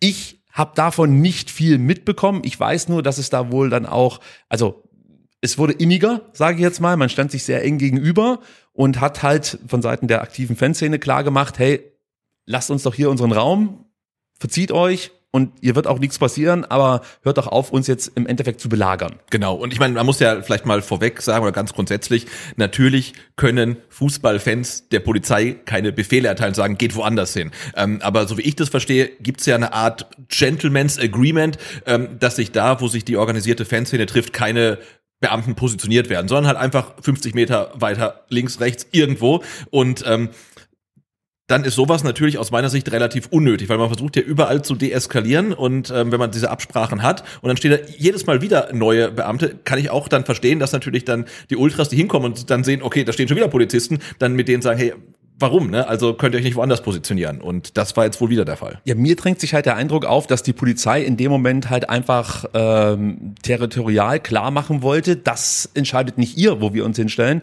sondern das entscheiden immer noch wir. Das genau, und im Zweifelsfall werden es auch die Beamten und Beamtinnen, die da stehen, auch nicht entscheiden, sondern halt ein Einsatzleiter. Das kommt noch mit dazu. Genau. Keine Frage. So wie ich das mitbekommen habe, lief das dann beim Unionsspiel so ab, dass die Beamtinnen tatsächlich irgendwann abzogen und der Vorfall erstmal geklärt wurde. Dann folgte eine turnusmäßig stattfindende Sicherheitsbesprechung vor dem Dortmund-Spiel. Und ähm, natürlich wurde dann der Vorfall vor dem Pokalspiel auch nochmal angesprochen und darauf hingewiesen, ähm, dass so eine Situation doch besser zu verhindern wäre in Zukunft, also dass man diesen Konflikt einfach nicht braucht. Und du hast es ja schon gesagt, eigentlich sollte es ja auch im Interesse der Polizei sein, zu deeskalieren. Und jetzt hat man am Anfang diesen Dialog vor diesem Spiel und hätte theoretisch ja auch darauf so ein Stück weit Rücksicht nehmen können. Aber jetzt kommen wir zum Samstag. Es lief dann anders. Denn zum Unmut einiger Fans versammelten sich vor dem Spiel gegen den BVB erneut Polizeikräfte am besagtem Ort. Wenn ich das richtig gesehen habe, waren das zuerst nur sechs, sieben. Ja, erstmal auch nur wenige, genau. Mhm. Also eigentlich wahrscheinlich identisch wie bei Union Berlin. Also erstmal nur ein kleines Grüppchen, ja. Und natürlich fühlten sich dann die Fans dadurch provoziert, weil es ist halt auch wieder eine Provokation. Wenn du dieses Thema schon zweimal hattest, dann auch nochmal angesprochen hast und dann stehen die wieder da, kann ich verstehen, dass man sich hier provoziert fühlt. Und das hätte man, glaube ich, verhindern können seitens der Polizei. Das muss man einfach mal so sagen. Das wäre nicht nötig gewesen, weil es gab keine konkrete Gefahrenlage an diesem Ort. Ja, und genau, wir reden ja von einem Hochrisikospiel, weil man Sorge hat, dass es zwischen den beiden Fanlagern zur Auseinandersetzung kommen kann. Und dann macht man halt eigentlich einen neuen Brennpunkt auf, wo nur VfB-Fans sind. Also ich möchte eins zu bedenken geben. Wir leben aktuell auch in schwierigen politischen Situation. Ja, absolut. Ja, und es gibt halt einfach durchaus vielleicht auch die Befürchtung, dass Stadien wieder zu Anschlagszielen werden könnten. Ja. Ja, und damit kann ich dann auch umgehen, dass die Polizei dort verstärkt Präsenz zeigt. Ja, es gab ja auch wieder die Bilder mit äh, Maschinengewehren etc. und so. Das ist natürlich auch nicht immer so förderlich für einen Familien für eine Familie, die dann vielleicht gerade zum Stadion gehen möchte. Aber ich kann verstehen, dass du in der aktuellen Zeit vielleicht eine höhere Polizeipräsenz brauchst. Ob du die jetzt vom Karl-Benz-Center neben der aktiven Fanszene brauchst, sei mal dahingestellt. Ja. Und das meine ich jetzt sehr wohlwollend. So. Wieder gab es dann eine verbale Auseinandersetzung, nur diesmal verzog sich die Polizei nicht, sondern kesselte 30 Personen zur Personalienfeststellung ein. So wie ich das mitbekommen habe, konnten einige Fans irgendwie noch durchs Hilton entkommen, möchte ich immer so sagen, oder konnten sich dieser Maßnahme entziehen. Und dann gab es aber andere, die das gar nicht versucht haben, sondern die da blieben, um die Situation vor Ort zu klären. Genau, das waren halt Leute, die halt vermitteln wollten und auch die ja schon im Vorfeld dafür gesorgt hatten, dass die Situation ruhig bleibt. Und äh, von den 30 Leuten haben sich ja wirklich 19 einfach aus dem Staub gemacht, weil dieser Kessel halt dann doch irgendwo ein, eine Lücke hatte, nämlich da irgendwie beim, beim Hilton. Und wahrscheinlich hätten auch einfach alle gehen können, aber die, die da waren, haben gesagt, nee, komm, wir bringen das jetzt hier vernünftig zu Ende. Und was man dazu noch sagen muss, so wie ich das mitbekommen habe, waren es am Anfang wirklich nur wenig Polizeikräfte. Und nachdem man dann miteinander gesprochen, diskutiert hatte, waren es auf einmal viel, viel mehr. Also es wurde halt massiv Verstärkung dann dahin bestellt. Und nicht nur dass es mehr wurden, sondern es war auch eine enorm kurze Zeitspanne, bis diese Polizeikräfte eintrafen. Das heißt, man muss sich in gewisser Weise schon darauf vorbereitet haben. Es ist jetzt nicht so, dass äh, da irgendwie sechs Polizisten rumstanden, die Verstärkung angefordert haben und die nach vier, fünf Minuten erst auftauchten, sondern das ging zack, zack, zack. Also hier hat man sich auf so eine Situation vorbereitet. Und nochmal, es gab im Vorfeld klare Gespräche, wie man solche Situationen verhindern kann. Und selbst wenn es die nicht gab, sollte es ja immer noch, dabei bleibe ich, im Interesse der Polizei sein, zu deeskalieren. Und es wäre ganz einfach gegangen, indem man einfach dann sich etwas weiter zurückzieht. Stell dich von mir aus oben beim Becherpfand hin oder neben die Porsche Arena oder sonst irgendwas. Es wäre halt nichts passiert. Es gab keine Gefahrensituation in diesem Moment. Das muss man ganz klar so sagen. Ja, nur eine, die man sich halt selbst schafft. Ja, genau. Und das ist eigentlich ein Skandal, wenn du mich fragst. Also, das ist nicht die Aufgabe der Polizei, sich selber Arbeit zu machen, wenn Eigentlich du verstehst, nicht, ja. was ich meine. So. Äh, es gab dann einen Platzverweis, der muss so gegen 13.30 Uhr erteilt worden sein. Das Problem war, und das seht ihr jetzt auch im Bild, ähm, dass es nicht ganz so leicht war für die Menschen, die diesen Platzverweis erhielten, sich diesem oder diesem Platzverweis nachzukommen, denn sie wurden ja eingekesselt. Genau, man hätte halt den Kessel durchbrechen müssen, um dem Platzverweis nachzukommen. Und das funktioniert halt auch nicht. So, Ja. also ging es weiter. Es gab eine, einen richterlichen Entscheid, ähm, dass bis Spielende, ich glaube, elf Personen in Gewahrsam zu nehmen sind. So ist die Schilderung der Polizei. Es gibt aber auch andere, Schilderungen des Sachverhalts. So hat es äh, laut Christian Schmidt, das ist der Leiter der VfB Fan, äh, Betreuung keinerlei Anzeichen oder Aussagen der betreffenden Person gegeben, sich den ausgesprochenen Platzverweisen zu widersetzen. Also stimmt da jetzt irgendwas ja offensichtlich nicht. ja, genau. Also irgendwo, irgendeine Argumentation ist nicht ganz äh, schlüssig und tatsächlich ähm, wurde ja diese, diese Haft angeordnet, Mhm. ähm, weil angeblich halt jemand gesagt hätte, also wenn man den Platzverweis bekommt, dann geht man weg und kommt dann halt wieder. Ge- Genau, also die Polizei hat vermutet, äh, dass jetzt praktisch Leute, die sich von diesem, von diesem Ort entfernen, ja, sich dann vielleicht umziehen oder sonst irgendwas Genau. und eine halbe Stunde später wieder ins Stadion marschieren. Ja. So, marschieren ist vielleicht auch ein bisschen martialisch an dieser Stelle. Ins Stadion gehen, sorry. So, äh, was erstmal, also aus meiner Sicht komplett absurd klingt. Ja, und eine Äußerung, von denen ja die elf Leute, die da eingekesselt waren, gesagt haben, diese Aussage ist auch nie gefallen. Das kommt noch dazu. Ja. Also auch da steht wieder Aussage gegen Aussage. Auch wieder schwierig. Ich möchte noch mal daran erinnern. Ähm, also das eine sind Fans, die in ihrer Freizeit einfach nur auf ein Fußballspiel gehen wollen, Spaß haben wollen und einfach ihre Ruhe haben wollen. Da ist keiner dabei gewesen, der jetzt irgendwie Bock hatte auf eine Keilerei mit den Polizisten oder sonst irgendwas. 0,0. Und das andere sind Menschen, die ihre Arbeit ausüben sollten. Das heißt, Schutz von von Personen, das Spiel absichern etc., die Fanlager auseinanderhalten. Das ist aus meiner Sicht die Priorität der Polizei, die sie in dem Moment haben sollten. Ja, absolut. So, aber offensichtlich war das in dem Fall nicht gegeben, sondern man versuchte so ein Stück weit, die Situation weiter zu eskalieren. Das ist zumindest der Eindruck, der sich mir aufdrängt, nach allem, was ich bislang hören durfte. Und auch äh, der Christian sagt ja, äh, eigentlich war die aktive Fanszene kooperativ und hat sich deeskalierend verhalten. Ja. So, also das, das steht ja einfach mal im Raum. So. Für die 30 Personen wird das Ganze auf jeden Fall Folgen haben, denn sie sind laut der Polizei Bestandteil des polizeilichen Ermittlungsverfahrens wegen Nötigung und der Eintrag in die Datei gewalttäter Sport ist ihnen ziemlich sicher, Ja. kann man davon ausgehen.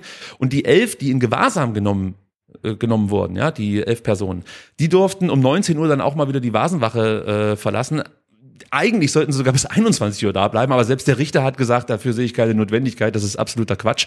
Ähm, es gab dann noch eine Äußerung von Angela Formaniak, Fananwältin und Rechtsbeistand der organisierten Szene, die sagte Folgendes dazu, Sebastian. Erfreulicherweise hat man Augenmaß bewiesen und dem Antrag der Polizei auf Verhängung eines deutlich längeren Gewahrsams eine Absage erteilt. So sieht's aus. Und Angela bestätigte auch, dass es keine Hinweise für ein Widersetzen gegeben habe.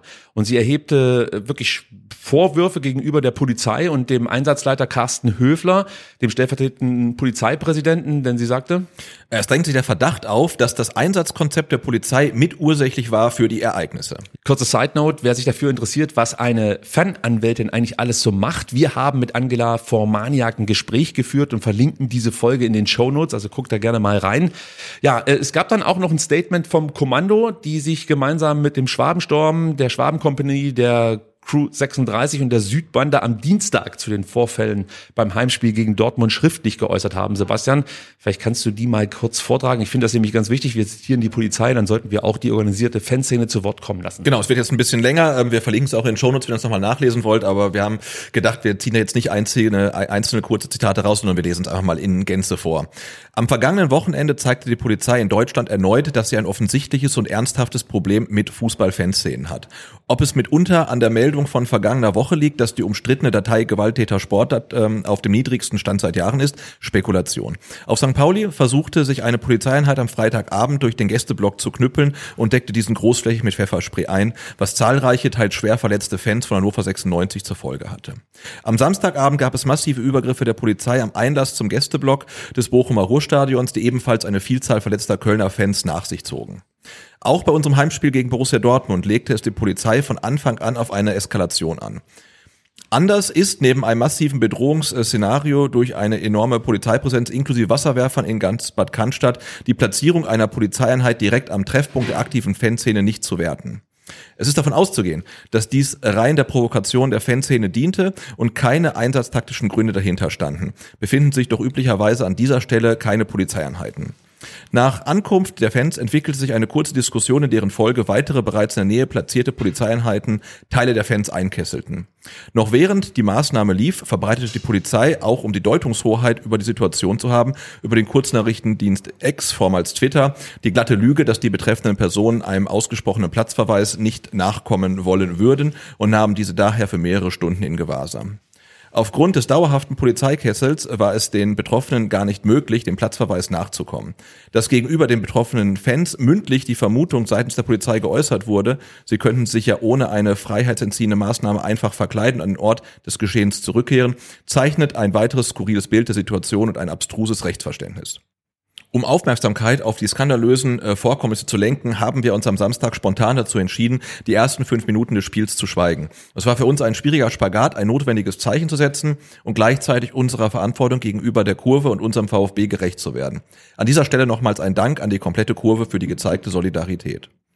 Offensichtlich fahren in Stuttgart einige Personen, allen voran der Einsatzleiter und stellvertretende Polizeipräsident Carsten Höfler, ihre private Vendetta gegen Fußballfans. Übrigens derselbe Einsatzleiter, der zuletzt hunderte Fans des ersten FC Köln auf der Anreise nach Stuttgart durchsuchen lassen wollte und dadurch am Stadionbesuch hinderte und zuvor im Windschatten eines anderen hochrangigen und aus Funk und Fernsehen bekannten Polizisten die Karriereleiter nach oben fiel.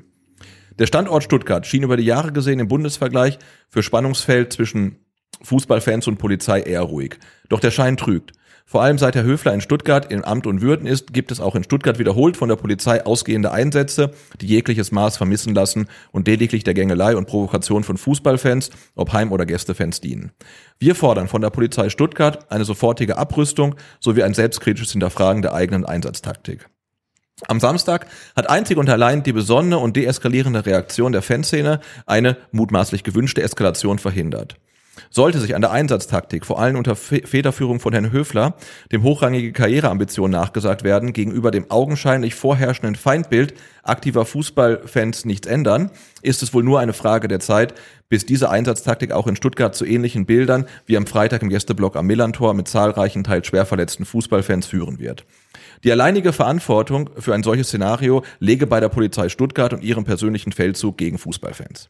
Danke, Sebastian. Wir verlinken das Statement der organisierten Szenen in den Show Notes nochmal. Ähm, ja, also die ganze Entwicklung dieser letzten Monate, fast schon Jahre, muss man sagen, äh, kann einem, und da spreche ich als ganz normaler Fan, ich gehöre ja zu keiner aktiven Fanszene oder so, wirklich nur Angst machen. Denn nichts deutete am Samstag darauf hin, dass sich am Karl-Benz Center irgendwie eine Gefahrenlage entwickeln konnte. Vielmehr schien es so, als wäre nur eine Seite daran gelegen, die Situation wirklich bewusst zu eskalieren. Und das ist für mich eigentlich wirklich nicht mehr zu akzeptieren. Das geht nicht. Ich fühle mich inzwischen als Fußballfan wie ein, wie ein Gegner der Polizei. Obwohl ich nichts mache, außer zum Fußball zu gehen. Ich habe aber das Gefühl, dass ich als Fußballfan oder wir als Fußballfans immer wieder in den, ins Blickfeld der Polizei geraten und uns für Dinge rechtfertigen müssen, die ganz normal sein sollten. Also jeder wird es schon erlebt haben, wenn er auswärts fährt. Du kommst am Bahnhof an, da stehen die Polizisten. Ist okay. Absicherung und Trennung der Fanlager. Kann ich mit leben. Aber warum in kompletter Montur? Warum stehen da Menschen mit Helm, mit äh, Reizgas, mit Elektroschocker etc. pp. Und wenn ich dann sage, ich muss mal kurz pinkeln gehen, ja, dann heißt es, nee, sie müssen jetzt auf direkten Weg zum Stadion. Das ist eine Einschränkung in der Freiheit, die ich eigentlich nicht akzeptiere, nur weil ich zum Fußball gehen möchte. Ja, absolut. Und wir haben es ja auch in der letzten Saison gesehen, als zum Beispiel äh, Bremer Fans nach Wolfsburg gefahren sind und dann einen Platzverweis bekommen haben. Das waren Familien, ja. Das Ja. ist einfach skurril, wo sich im Nachhinein auch herausstellt, dass diese Maßnahme halt überhaupt gar nicht gerechtfertigt war und auch nicht rechtmäßig war. Aber das hilft den Fans ja dann auch nicht mehr, die dann wieder nach Hause gefahren sind. Ja, Mir fällt es auch schwer zu glauben, dass die vielen Vorfälle zwischen Polizei und Fußballfans am vergangenen Wochenende einfach nur Zufälle sind. Es drängt sich da für mich eher der Verdacht auf, dass hier etwas ich sag mal, sehr Ungutes im Gange ist, ja. Und über die Gründe, ich kann darüber nur spekulieren, ja. Also sei es jetzt irgendwie die leere Datei Gewalttäter Sport, sei es das Üben für die EM 2024. Vielleicht ist es auch ein gezielter Angriff auf die Subkultur. Kann auch sein. Das ist alles möglich. Aber nichts würde eine bewusst herbeigeführte Provokation und gewollte Eskalation rechtfertigen. Das Stadion ist kein rechtsfreier Raum. Das gilt für alle.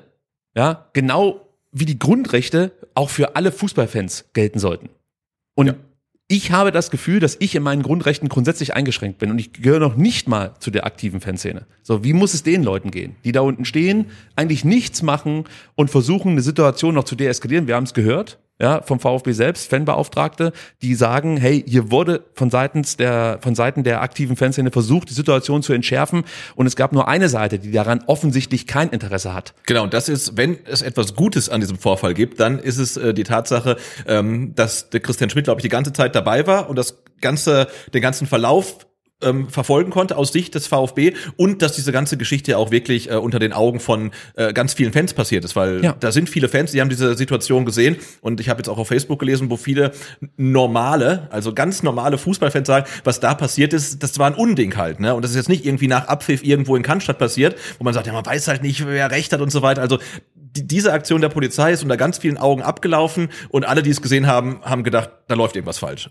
Komplett falsch. Und, und ich kann auch nicht mehr akzeptieren, dass die Polizei ihr eigenes Verhalten bewertet und selber da, darüber urteilt, ob man sich nun richtig verhalten habe oder nicht. Solche Vorfälle hatten wir auch. Ich erinnere da an den Kessel gegen Karlsruhe zum Beispiel. Ja klar, und auch die angesprochene Situation, ähm, Aktion gegen die Ultras aus Köln, da hat ja auch die Polizei Stuttgart dann hinterher geprüft, ob die Polizei alles, Stuttgart alles richtig gemacht hat. Und überraschenderweise kam die Polizei Stuttgart zu dem Schluss, dass die Polizei Stuttgart alles richtig gemacht hat. Surprise, surprise. so, so, und aus meiner Sicht verspielt die Polizei hier Vertrauen in, im hohen Maße. Wirklich. Ja, und Und mittlerweile halt auch bei Leuten, die sich bislang nicht dafür interessiert haben oder die bislang gesagt haben, na, wenn die Polizei das macht, dann wird das schon richtig sein. Aber auch dieses Verständnis, das, das bröckelt brutal, weil die kommen halt hin und denken, warum sind die halt so aufgerüstet? Warum machen die das? Und dann siehst du halt auf Twitter noch, das hat jetzt nichts mit der Polizei Stuttgart zu tun, aber dass irgendwelche obskuren Polizeigewerkschaften gegen Fans pöbeln, muss man fast sagen. Also das hilft der ganzen Sache nicht. Also das hilft der Polizei auch nicht, meiner Meinung nach. ich frage mich halt grundsätzlich, wie blickt eigentlich die Polizei auf Fußballfans? Sind wir jetzt Gegner oder Mitbürger? Ich, ich weiß es gerade wirklich Ja. nicht. Also ich komme mir manchmal vor wie ein Gegner der Polizei. Obwohl ich gar keiner sein möchte. Ich will einfach nur zum Fußball gehen. Ja. Und denke mir, lass mich, lass mich doch einfach in Ruhe. Also ich verstehe einfach nicht, was ist das fucking Problem. Also die Absicherung, so, das lasse ich mir alles gefallen, aber lass doch die Leute einfach in Ruhe. Genau, und wenn, wenn du sagst, äh, man hat vielleicht irgendwie jetzt erhöhte Terrorgefahr, mehr Einsatzkräfte, Risikospiel, mehr Einsatzkräfte, alles, alles schön und gut, ähm, da musste jeder für sich selbst beurteilen, ob er sich halt sicherer fühlt, wenn halt Menschen mit automatischen Waffen in einer Menschenmenge stehen. Ich persönlich tue es nicht, aber okay, lasse ich noch gelten, aber dass man sich halt dann selbst Arbeit schafft, indem man halt Fans, die eigentlich nur in Ruhe gelassen wollen werden, äh, halt einkesselt und Personal aufnimmt, das sind ja auch Einsatzkräfte, die dann wiederum fehlen zur Terrorabwehr oder zu, und um die Fanlager zu trennen. Und das kann ich einfach nicht mehr, nicht mehr verstehen. Und das wirkt aus meiner Sicht auch nicht professionell einfach. Ja, und was zeichnet das auch wieder für ein Bild? Weil ich kenne dann natürlich auch äh, Familien, die laufen an so einem Szenario vorbei, sehen das und denken sich natürlich erstmal, okay, da haben sich die Ultras wahrscheinlich wieder daneben benommen. Was absolut nicht der Fall war. Es, es, es gab keine Gefahrenlage, es gab keine Eskalation von Seiten der aktiven Fanszene. Und das muss man auch so klar benennen. Und eigentlich, also ich, ich preise hier wirklich Phil Meisel an, der als einziger Journalist, glaube ich, das Ganze mal aufgenommen hat und wirklich einen großen und detaillierten Artikel darüber geschrieben hat. Aber eigentlich fehlt da eine öffentliche Diskussion über dieses Ding. Und das muss über ja. die Medien dann auch kommen, ein Stück weit. Genau, das möchte ich nochmal ganz generell sagen, weil es auch tatsächlich Journalisten und Journalistinnen gibt, die dann die Pressemitteilung der Polizei copy and paste in ihre Artikel. Ähm, die Pressemitteilung der Polizei ist die Perspektive der Polizei. Ob das die Wahrheit ist, muss dann jeder für sich entscheiden. Das gleiche gilt natürlich für das Statement der Ultras. Also ob das die Wahrheit ist, muss jeder selbst entscheiden. Und ich würde empfehlen, lest die Pressemitteilung der Polizei, die der Betroffenen, dann versucht es irgendwie einzuordnen, weil anders geht's nicht. Aber keine von beiden ähm, Statements muss die Wahrheit sein, aber auch nicht der, die, das Statement der Polizei. Also man muss halt wirklich beides gelesen haben, sich vielleicht mal mehr Informationen einholen ähm, und dann halt sich selber ein Urteil bilden. Also das ist halt schon schwierig. Bestes Beispiel dafür, lest euch bitte mal die Pressemitteilung der Polizei äh, Hamburg durch, die sich zu diesem St. Pauli-Vorfall geäußert haben. Da findet ihr zum Beispiel nichts über den Einsatz von Tränengas. Ja. Obwohl der offensichtlich war. So, aber da steht halt nichts drin. So viel dazu. Äh, das ist eben nicht immer das, was wirklich stattgefunden hat, sondern das ist die Perspektive, du hast es richtig gesagt, einer Seite. So, und das ist halt schon schwierig, wenn du dann als Journalist nur diese Perspektive abdruckst und nicht weiter recherchierst und versuchst vielleicht mit Leuten ins, ins Gespräch zu kommen, die dabei waren, ist mir schon klar, dass es auch ähm, ja, einige gibt aus der organisierten Fanszene, die jetzt nicht mit Journalisten sprechen würden. Aber du hast es ja schon gesagt, das haben ganz viele stinknormale Fans miterlebt Ja. und haben mit dem Kopf geschüttelt und gesagt, das geht so gar nicht mehr. Und ich weiß gar nicht, in wie viel Signal- und WhatsApp-Gruppen ich gelesen habe, dass das Vertrauen in die Polizei immer mehr schwindet, ja, und dass man mittlerweile selbst Kindern schon sagt, hey, äh, verlass dich einfach nicht auf die, auf die Polizei. Du kannst dich nicht mehr auf die Polizei verlassen. Das ist jetzt nicht das Ergebnis dieser einen Nein, nein, Aktion. aber das ist- das ist eine Das Entwicklung- ist ein Gesamtbild, das da entsteht. Weil man äh, irgendwie jede Woche halt wieder äh, neue Nachrichten hört über irgendwelche Nazi-Bilder in irgendwelchen Polizeichats. Dann sollen halt ähm, Mitarbeiter der, des Fanprojekts Karlsruhe in Beugehaft genommen werden. Oh, Ja, und jeden Tag ist irgendwie sowas halt. Ne, wo du fragst, das, das läuft doch irgendwie in die falsche Richtung. Ja, und ich möchte auch dazu sagen, ich weiß das sehr zu schätzen, wenn Beamte ihre Gesundheit für die Absicherung einer Fußballpartie aufs Spiel setzen. Aber die Aufgabe sollte sich darauf beschränken, für Sicherheit zu sorgen und die Fanlager voneinander fernzuhalten. Das ist einfach wichtig. Und ich verstehe auch die Polizisten, für die es momentan nicht ganz so leicht ist, weil du merkst schon, der Respekt ihnen gegenüber schwindet zusehends. Das ist mit Corona nochmal multipliziert worden. Das macht den Umgang nicht leichter, aber umso wichtiger ist es, selbst mit gutem Beispiel voranzugehen und zu deeskalieren und respektvoll mit den Bürgern umzugehen. Und nicht so, wie das vermutlich am Samstag gelaufen ist. Ja? Maß- und ziellose Einsätze tragen weder zur Deeskalation noch zum ordnungsgemäßen Ablauf im Sinne der Sicherheit bei. Das ist einfach so. Und es gab keine Relevanz noch eine Rechtfertigung für einen derartigen Einsatz. Und ein letzter Satz von mir noch.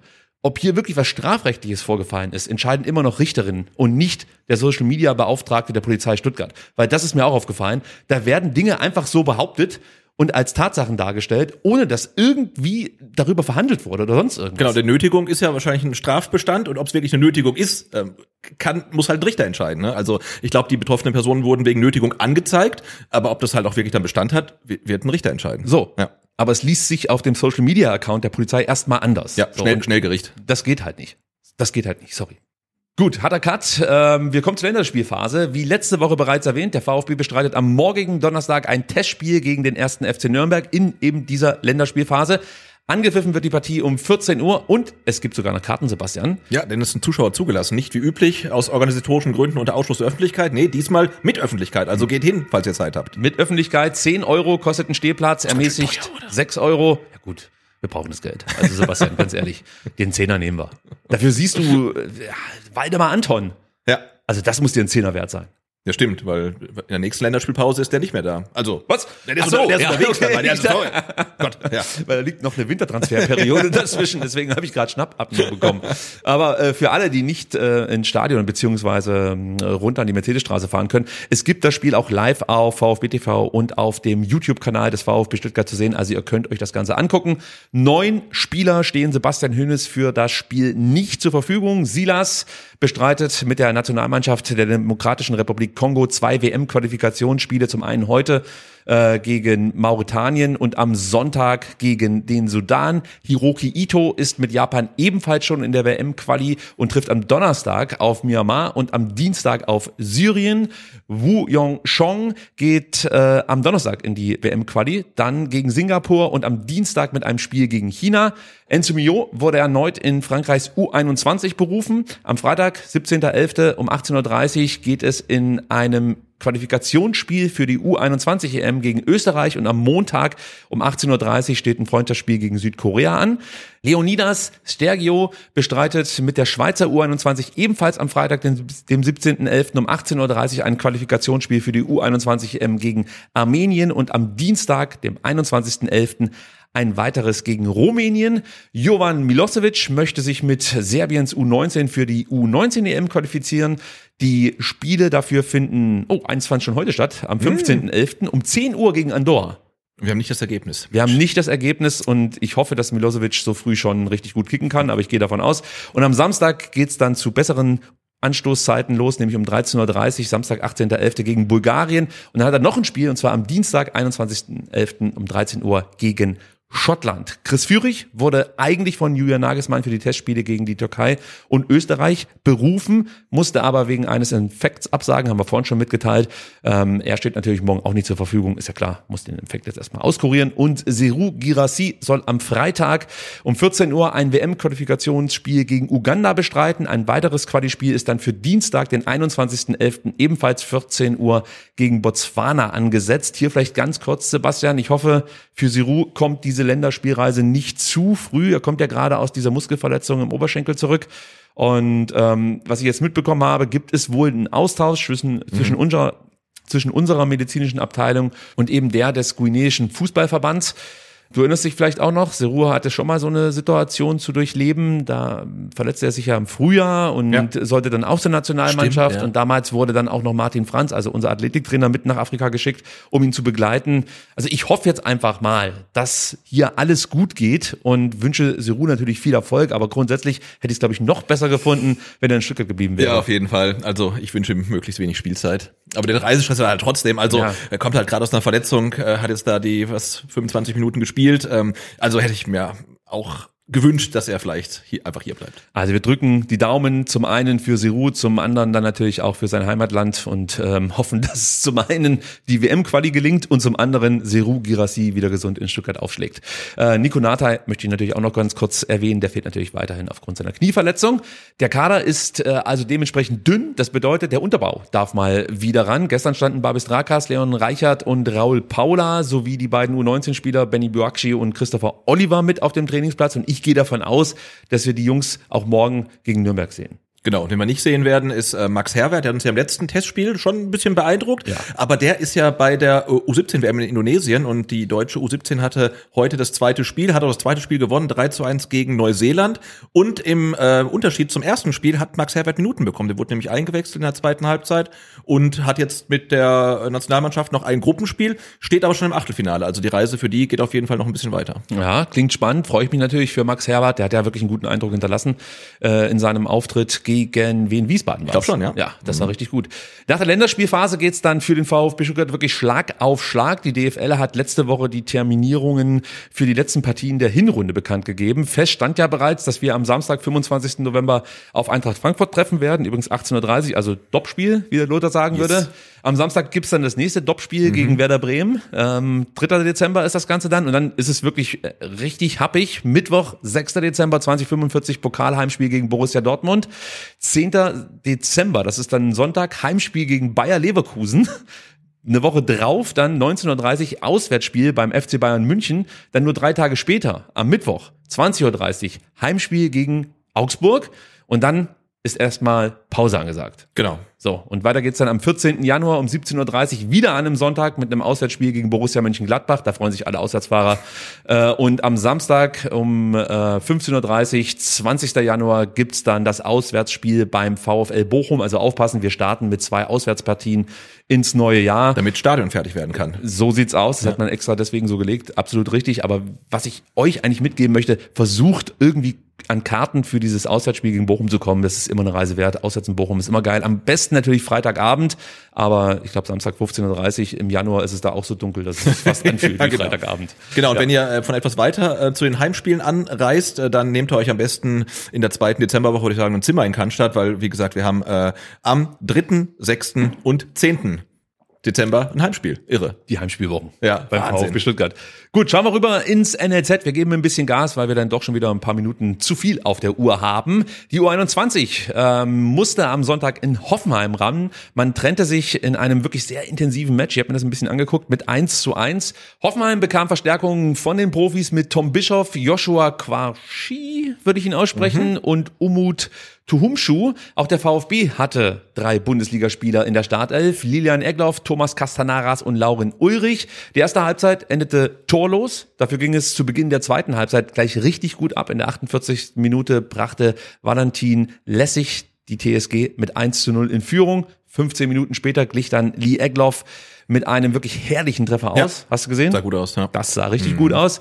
Äh, dabei blieb es dann auch. Der VfB 2 liegt weiterhin auf dem vierten Rang in der Regionalliga Südwest, konnte Hoffenheim also nicht überholen. Der Tabellenführer, die Stuttgarter Kickers, konnten ihren Vorsprung aber auch nicht ausbauen. Sie trennten sich nämlich im Topspiel gegen den Tabellendritten Homburg mit 2 zu 2. Damit bleibt es beim Drei-Punkte-Abstand zwischen dem VfB und den Kickers. Weiter geht es in der vierten Liga am Sonntag, dem 26.11. um 14 Uhr gegen Schott Mainz, der vorletzte der Liga. Klingt lösbar, aber Vorsicht, Mainz ist seit drei Spieltagen ungeschlagen. Oh, na, entwickelt sich eine Form. Ja, mal sehen. Vielleicht können wir die brechen. So, ganz schnell geht es bei unserer U19, denn im Spiel gegen 1860 München fielen keine Tore, 0 zu 0. Dadurch rutschte die U19 auf Platz 5.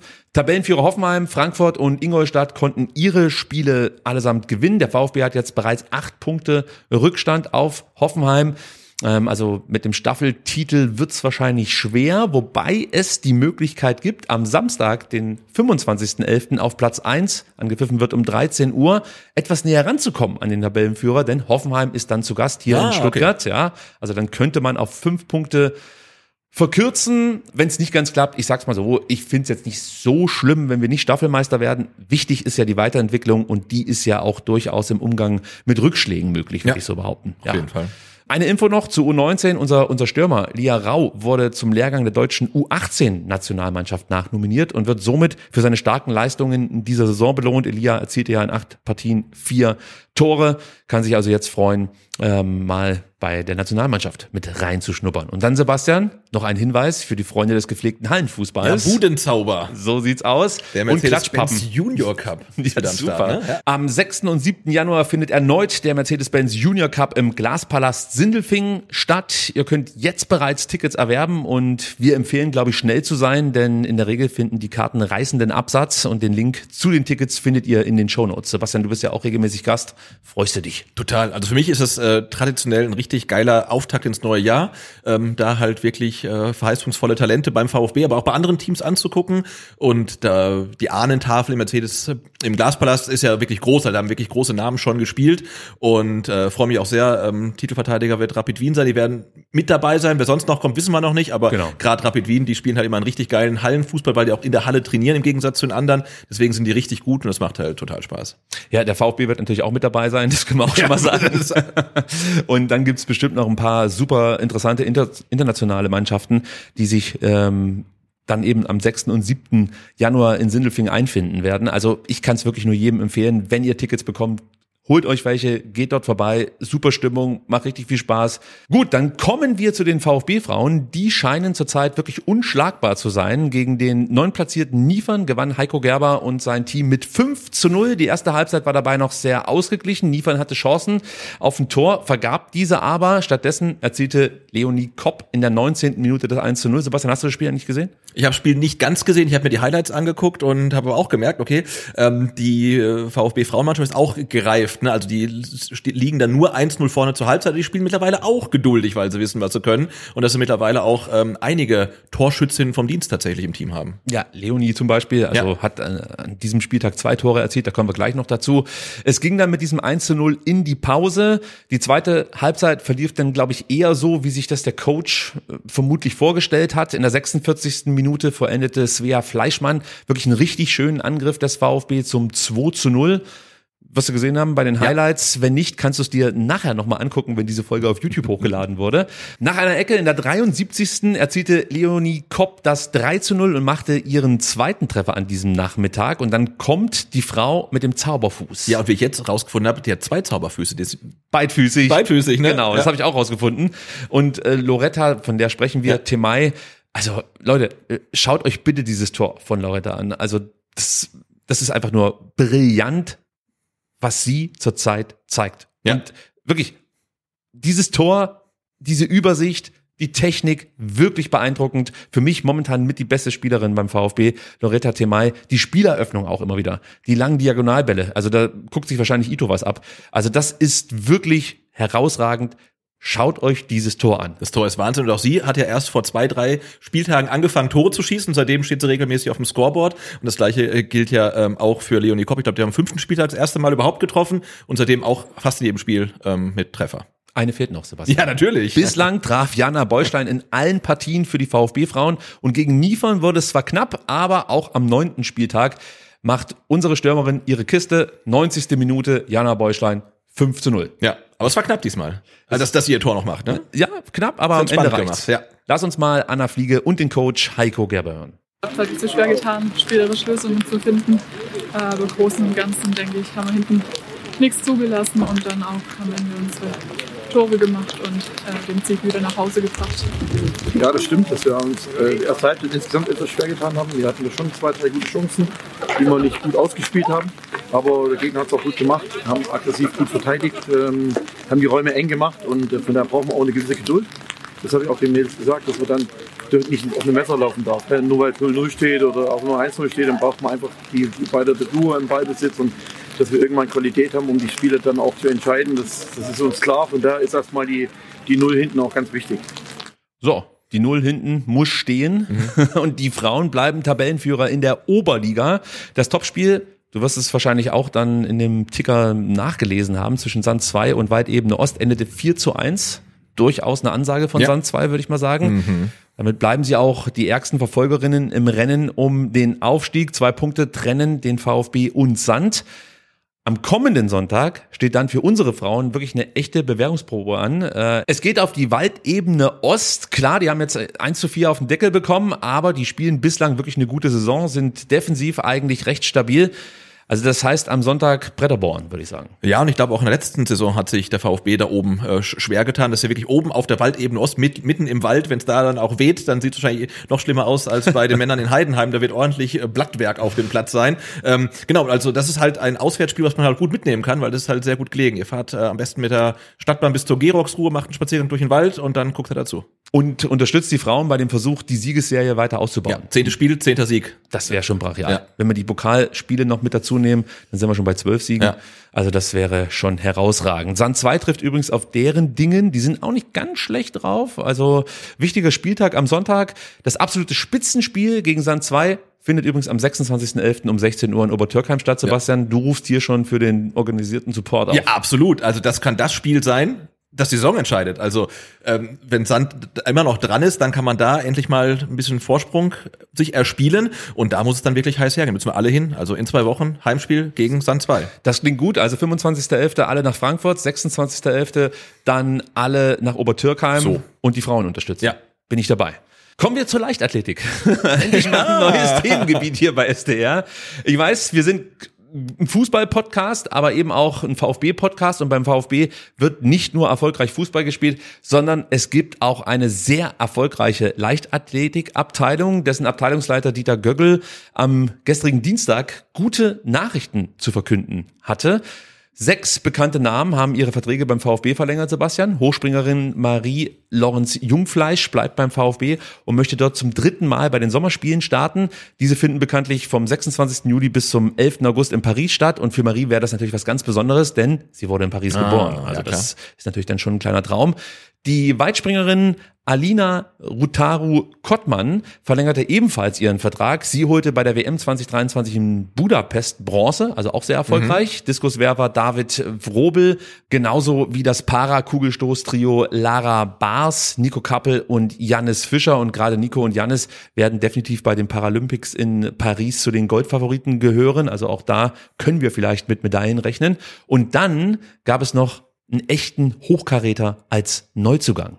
Ja, Leo, absolut. Leo Neugebauer kommt, ne? so sieht's aus. Absoluter Topstar der deutschen Leichtathletik. Ja. Und er wird künftig für den VfB starten. Genau. Ja? Und Leo Neugebauer ist ähm, Zehnkämpfer. Bislang, glaube ich, für die LG Leinfelden echter Ding am Start und will jetzt halt mit dem VfB nochmal richtig Gas geben. Genau, er wird jetzt in Zukunft im Brustring in die Wettkämpfe gehen. Ähm, er hat, glaube ich, mal wirklich ganz große mediale Aufmerksamkeit bekommen, als er mit 8036 Punkten den deutschen Rekord im Zehnkampf aufstellte, damals in Osten. Hat er das geschafft. Das Genau. war bislang seine beste Leistung. Was jetzt nicht, schon eine tolle Leistung wäre, aber umso besonderer ist es natürlich, wenn man bedenkt, dass dieser äh, deutsche Rekord 39 Jahre alt ist und von good old Jürgen Hinksen. Wer kennt ihn nicht? Also ich kenne ihn noch. Ja, Also, ja, klar. sagt, Jürgen Hinksen, glaube ich, gegen Daley Thompson waren die großen Duelle. So sieht's aus. Ähm, also ein uralt Rekord der deutschen Leichtathletik hat er ähm, gebrochen ähm, in den USA bei äh, College-Wettkämpfen waren es, Ja, glaube ich. genau. Ne? Ja. Und was ich auch krass fand, äh, bei der WM in Budapest, da gibt's ja dann auch im Zehnkampf diese zwei Tage und am ersten Tag war er noch deutlich auf Titelkurs, am Ende wurde er respektabler Fünfter, muss man sagen. Ja. Also man kann nur sagen, da ist dem VfB ein echter Coup gelungen und wir hoffen natürlich, dass es uns gelingt, mit Leo noch vor den Spielen vielleicht hier mal im Fanprojekt zu sprechen. Das wäre mit Sicherheit eine hochinteressante Folge. Genau, aber nur, wenn wir mit ihm ein Selfie machen dürfen und er das dann teilt, weil ich habe gesehen, er hat 158.000 Insta-Follower.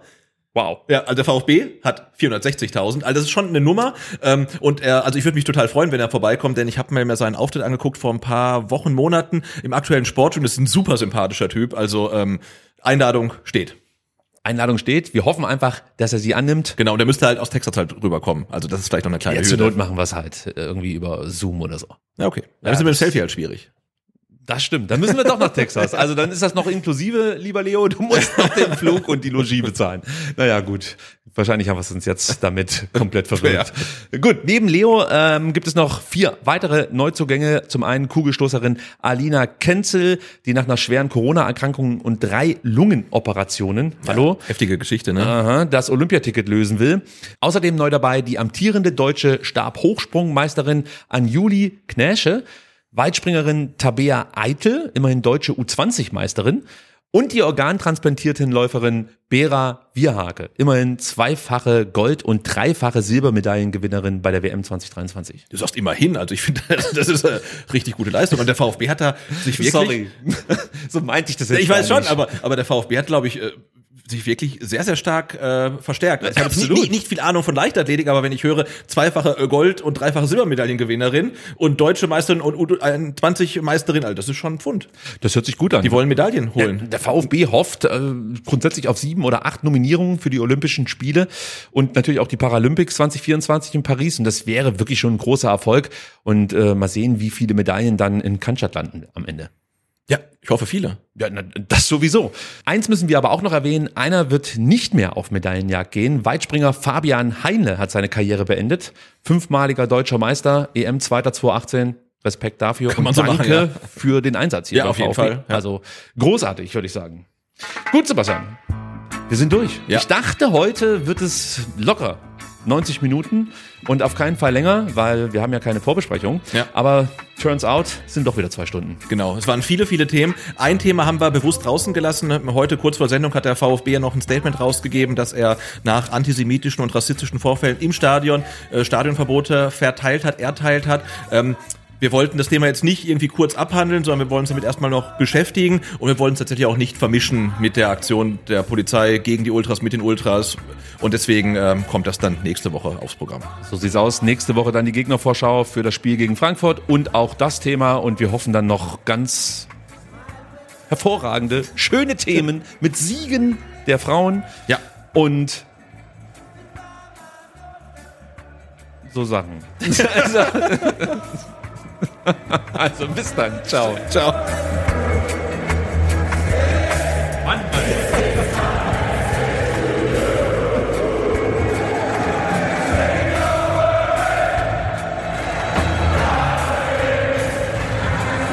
Den letzten Satz hätte ich ja noch